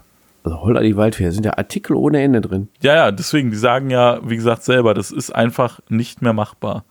Ja, also für mich wäre das jetzt, für wenn ich einsteigen wollte, wäre, würde mich das erschlagen tatsächlich. Ja, mit Recht. Ich hätte keine Ahnung. Mit Recht, Ja. absolut. Was auch noch interessant ist, sie haben gesagt, sie werden jetzt die Marke merchen, weil A, sagen die meisten sowieso War Machine zu den beiden Systemen und B, auch das verwirrt halt neue Spieler. Das weiß ich auch noch von mir. Ich war auch damals verwirrt. Ich so, ja, War Machine und Hordes, ich will eine Hordes-Fraktion spielen, aber kann ich dann mit den War Machine-Leuten zusammenspielen? Und irgendwie, das sind zwei Systeme, aber ja, die gehören irgendwie zusammen und mh. Sie haben gesagt, okay, das, das wollen sie einfach vermeiden und deswegen gibt es halt nur das Brand War Machine. Was nicht bedeutet, dass die Okay, Hordes-Fraktionen das ist gut. irgendwie benachteiligt werden, was auch immer verschwinden. Nein, auf keinen Fall. Das ist reines, Ein Marketing reiner Marketingkniff, genau. Macht halt auch Sinn. Also muss ich halt sagen, ne, macht einfach Sinn. Und Das hat mich auch immer verwirrt. Also ich hatte auch immer gedacht, das sind zwei unterschiedliche Systeme, War Machine und Hordes. Und dann erzählte eine, ich habe letztens War Machine Hordes gespielt. Ich denke so, hä? Was denn jetzt? Ja, genau. Also hat mich auch total Ja, verwirrt. nee, also diese Verwirrung, die wollen sie ja nicht aus der Welt schaffen, finde ich auch gut. Und was, also das finde ich jetzt, das wird sicher jetzt hier einige aufhorchen lassen, die vielleicht dann sagen, ja, vielleicht gebe ich War Machine doch nochmal eine Chance. Weil ich glaube, hier hören, hört auch eher der Casual-Spieler zu, der mit seinem Buddy vielleicht sogar immer noch MK2 unten im Keller zockt. Und eigentlich ist das ja auch genau, sind das ja auch genau die Leute, die wir mit Dyson Duty ansprechen wollen. Und zwar haben sie diese App gebaut und in dieser App gibt es Funktionen, die der Community erlauben, in Zusammenarbeit mit denen die Regeln zu übersetzen. Und zwar unterstützt für Spanisch, Französisch und Deutsch. Sowas finde ich extrem cool, weil ich ungern Regeln auf Englisch Ja, und lese. so geht es eben vielen. Also ich habe da kein Problem mit, aber so geht es vielen und ich sehe ein, dass das eine Hürde Ich ist. hatte auch eigentlich kein Problem damit, aber mich, ich, mich nervt's einfach. Ich habe kein Problem, zum Beispiel ein PC-Spiel auf Englisch zu spielen, ne? Aber irgendwie mich hinzusetzen und eine Regel auf Englisch zu kaufen und das dann zu lesen, ah, cleverer Schlacht, äh, Schachzug, denn äh, Übersetzer sind schweineteuer tatsächlich. Und je nachdem, was für einen Umfang du hast, geht das in die ja, mehrere tausende Euro. Mhm. Das ist schon krass.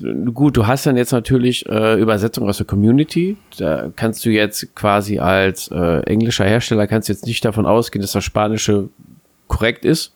Du hast ja keinen Kontrolleur, gehe ich mal von aus. Aber an sich eine eine coole Idee, um das mehrsprachig anbieten zu können. Kostenlos quasi für, Genau. die, für Priority Press, ne? zur Skalierung von, von Übersetzungen. Ich habe mal gehört, dass ähm, deutsche Romane werden ja ganz selten ins Englische übersetzt in Amerika, weil, oder von denen angefordert, die Rechte, weil die irgendwie dann irgendwie so 10.000 Dollar Übersetzungsgebühren zahlen müssen oder Übersetzung zahlen müssen und das rentiert sich für viele Werke nicht, wenn man einen unbekannten Autor mit 10.000 Euro Miese sozusagen in den Markt einführt. Ähm, ich habe nicht mal mit einer Übersetzerin darüber gesprochen, weil das ist echt ziemlich teuer. Da gebe ich dir recht. Aber das waren Zahlen von vor ein paar Jahren. Es wird eher Kann sich gestiegen jetzt geändert sein. haben. Ich wollte sagen, wird, wird nicht billiger geworden sein. Ich habe aktuell auf der auf der Feencon habe ich mit einer Fantasy-Roman-Autorin gesprochen. Äh, die hatte mir auch nochmal Preise genannt, habe ich schon wieder vergessen, waren aber auch mehrere tausend Euro pro Buch. Lohnt sich gar nicht. Also die Kohle musst du erstmal wieder reinholen. Deswegen eigentlich ein cleverer Schlag Schachzug. Lohnt sich eher in Sprachen, die selber einen sehr kleinen Literaturmarkt haben und den Input von außen brauchen. Aber der englische Sprachraum ist halt so groß, dass sie halt nicht auf die Fremdsprachen angewiesen sind, um den zu bedienen. Aber das ist ein anderes Thema. Was auch noch interessant ist, es gab leider gerade während Corona, aber auch schon davor, ziemliche Probleme mit der Distributorenkette wohl. Also wir wissen ja alle nun mal, der Tabletop-Markt entwickelt sich und dieses klassische Distributorenmodell funktioniert nicht mehr so unbedingt, schon alleine, weil gar nicht mal mehr unbedingt genug Geld bei den Firmen ankommt. Und das war auch allgemein problematisch, weil Private Press eben nun mal eben als kleine Firma limitierte Produktionskapazitäten hat und dann über die Distributoren teilweise auch Bestellungen viel zu spät kamen und so weiter. Und das, das war immer alles doof. Und dann hatten sie auch noch Probleme mit Lieferanten in China, mit der Produktion und so. Das war irgendwie auch alles nicht so geil.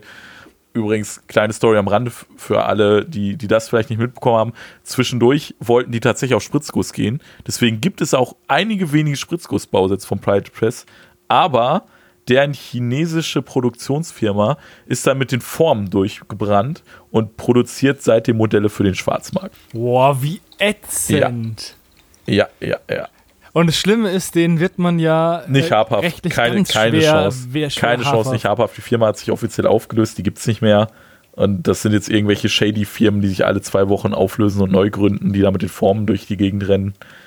Und äh, richtig räudig, vor allem, die wurden ja im Prinzip doppelt abgezogen. Ne? Die haben ja erst zigtausende Dollar bezahlt für Masters und für Masterformen.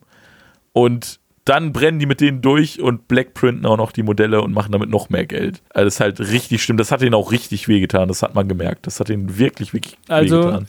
An unsere Hörer da draußen, wenn ihr jemanden abzieht, nur GW. da ist es moralisch ein bisschen zu rechtfertigen.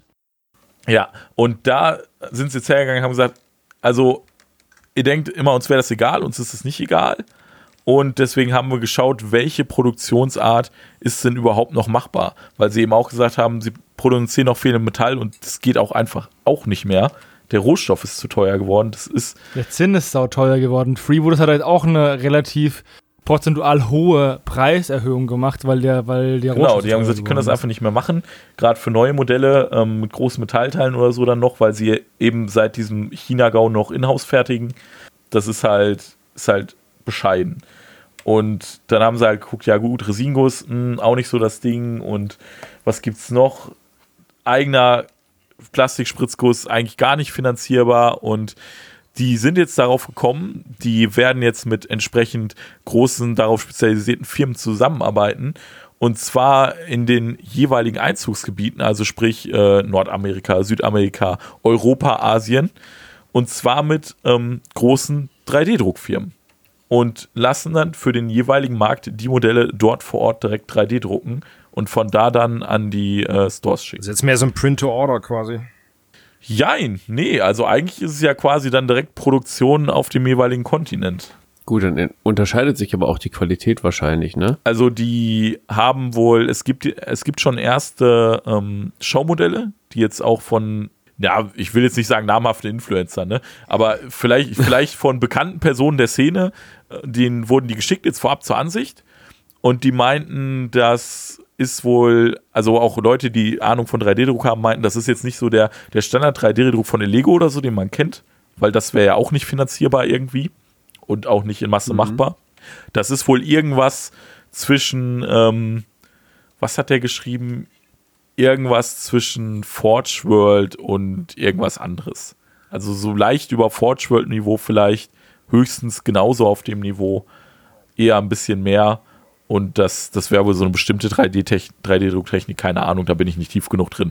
Aber es wäre Unsere 3D-Druckqualität ist irgendwo zwischen Lego und Forge World. Findet es heraus. das wäre krass. Nee, nee, also das, so ist es wohl nicht. Ich habe auch schon Bilder von den Modellen gesehen.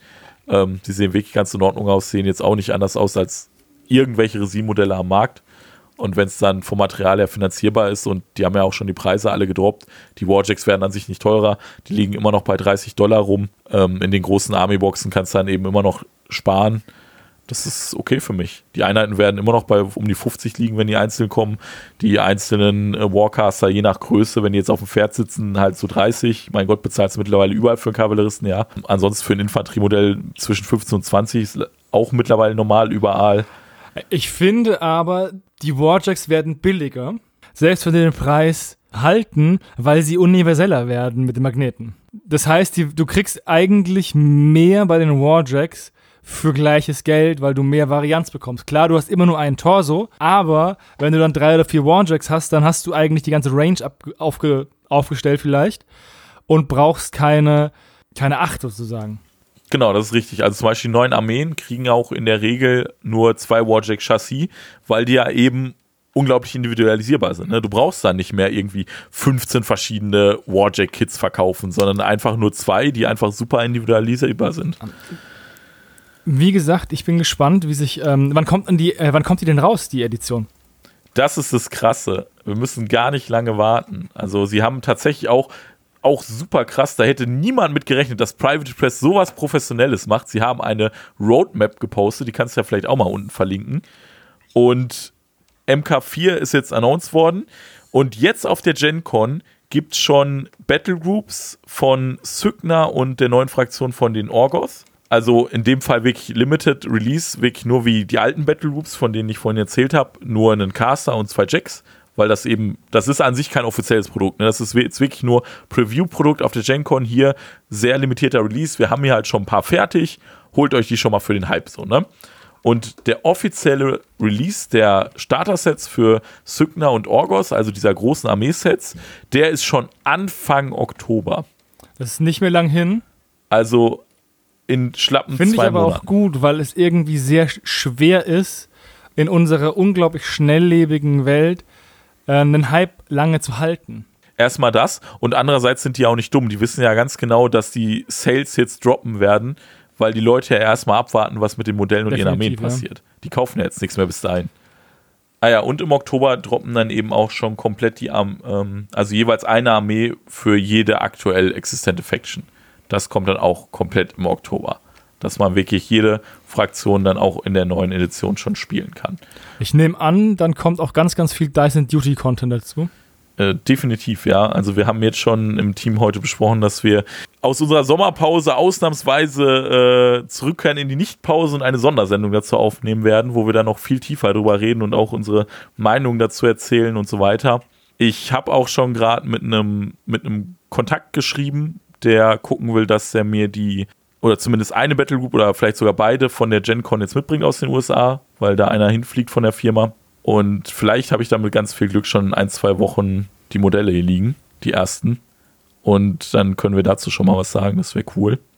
Und ja, die App, da geht die Beta auch im Oktober an den Start, irgendwann im Oktober, eher so Ende Oktober ist das hier gerankt. Und wenn die Beta dann gut läuft, dann launcht die Ende Januar.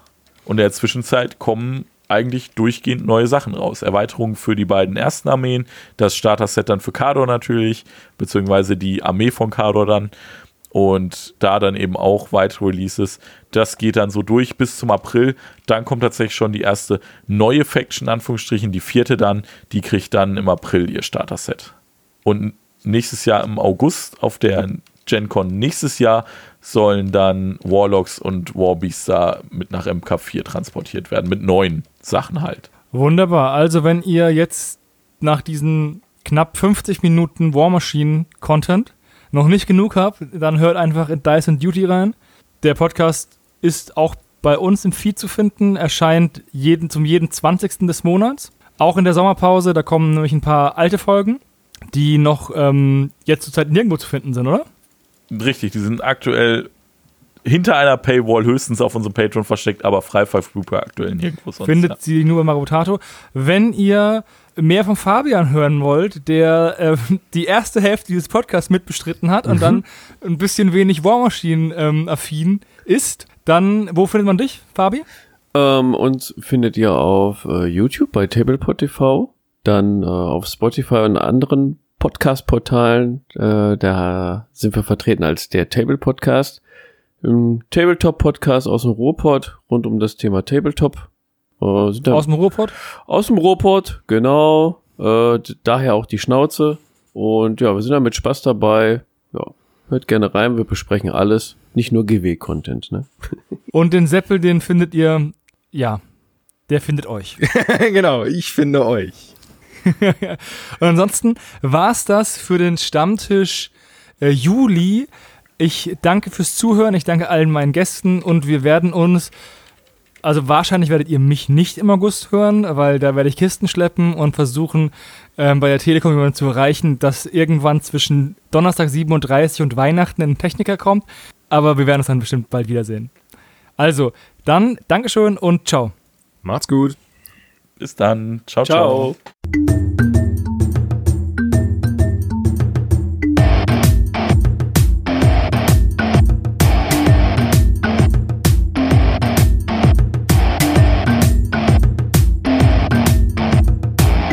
Das war Magabotato, ein unabhängiges und kostenloses Projekt von Fans für Fans unseres gemeinsamen Hobbys. Gerne könnt ihr uns unterstützen, indem ihr uns entweder eine Spende über paypal at magabotato.de zukommen lasst oder uns auf www.patreon.com slash magabotato abonniert. Weiterhin freuen wir uns auch immer über gespendete Stunden für Ophonic. Den Button hierfür findet ihr auf unserer Website www.magabotato.de. Vielen Dank fürs Hören und bis bald!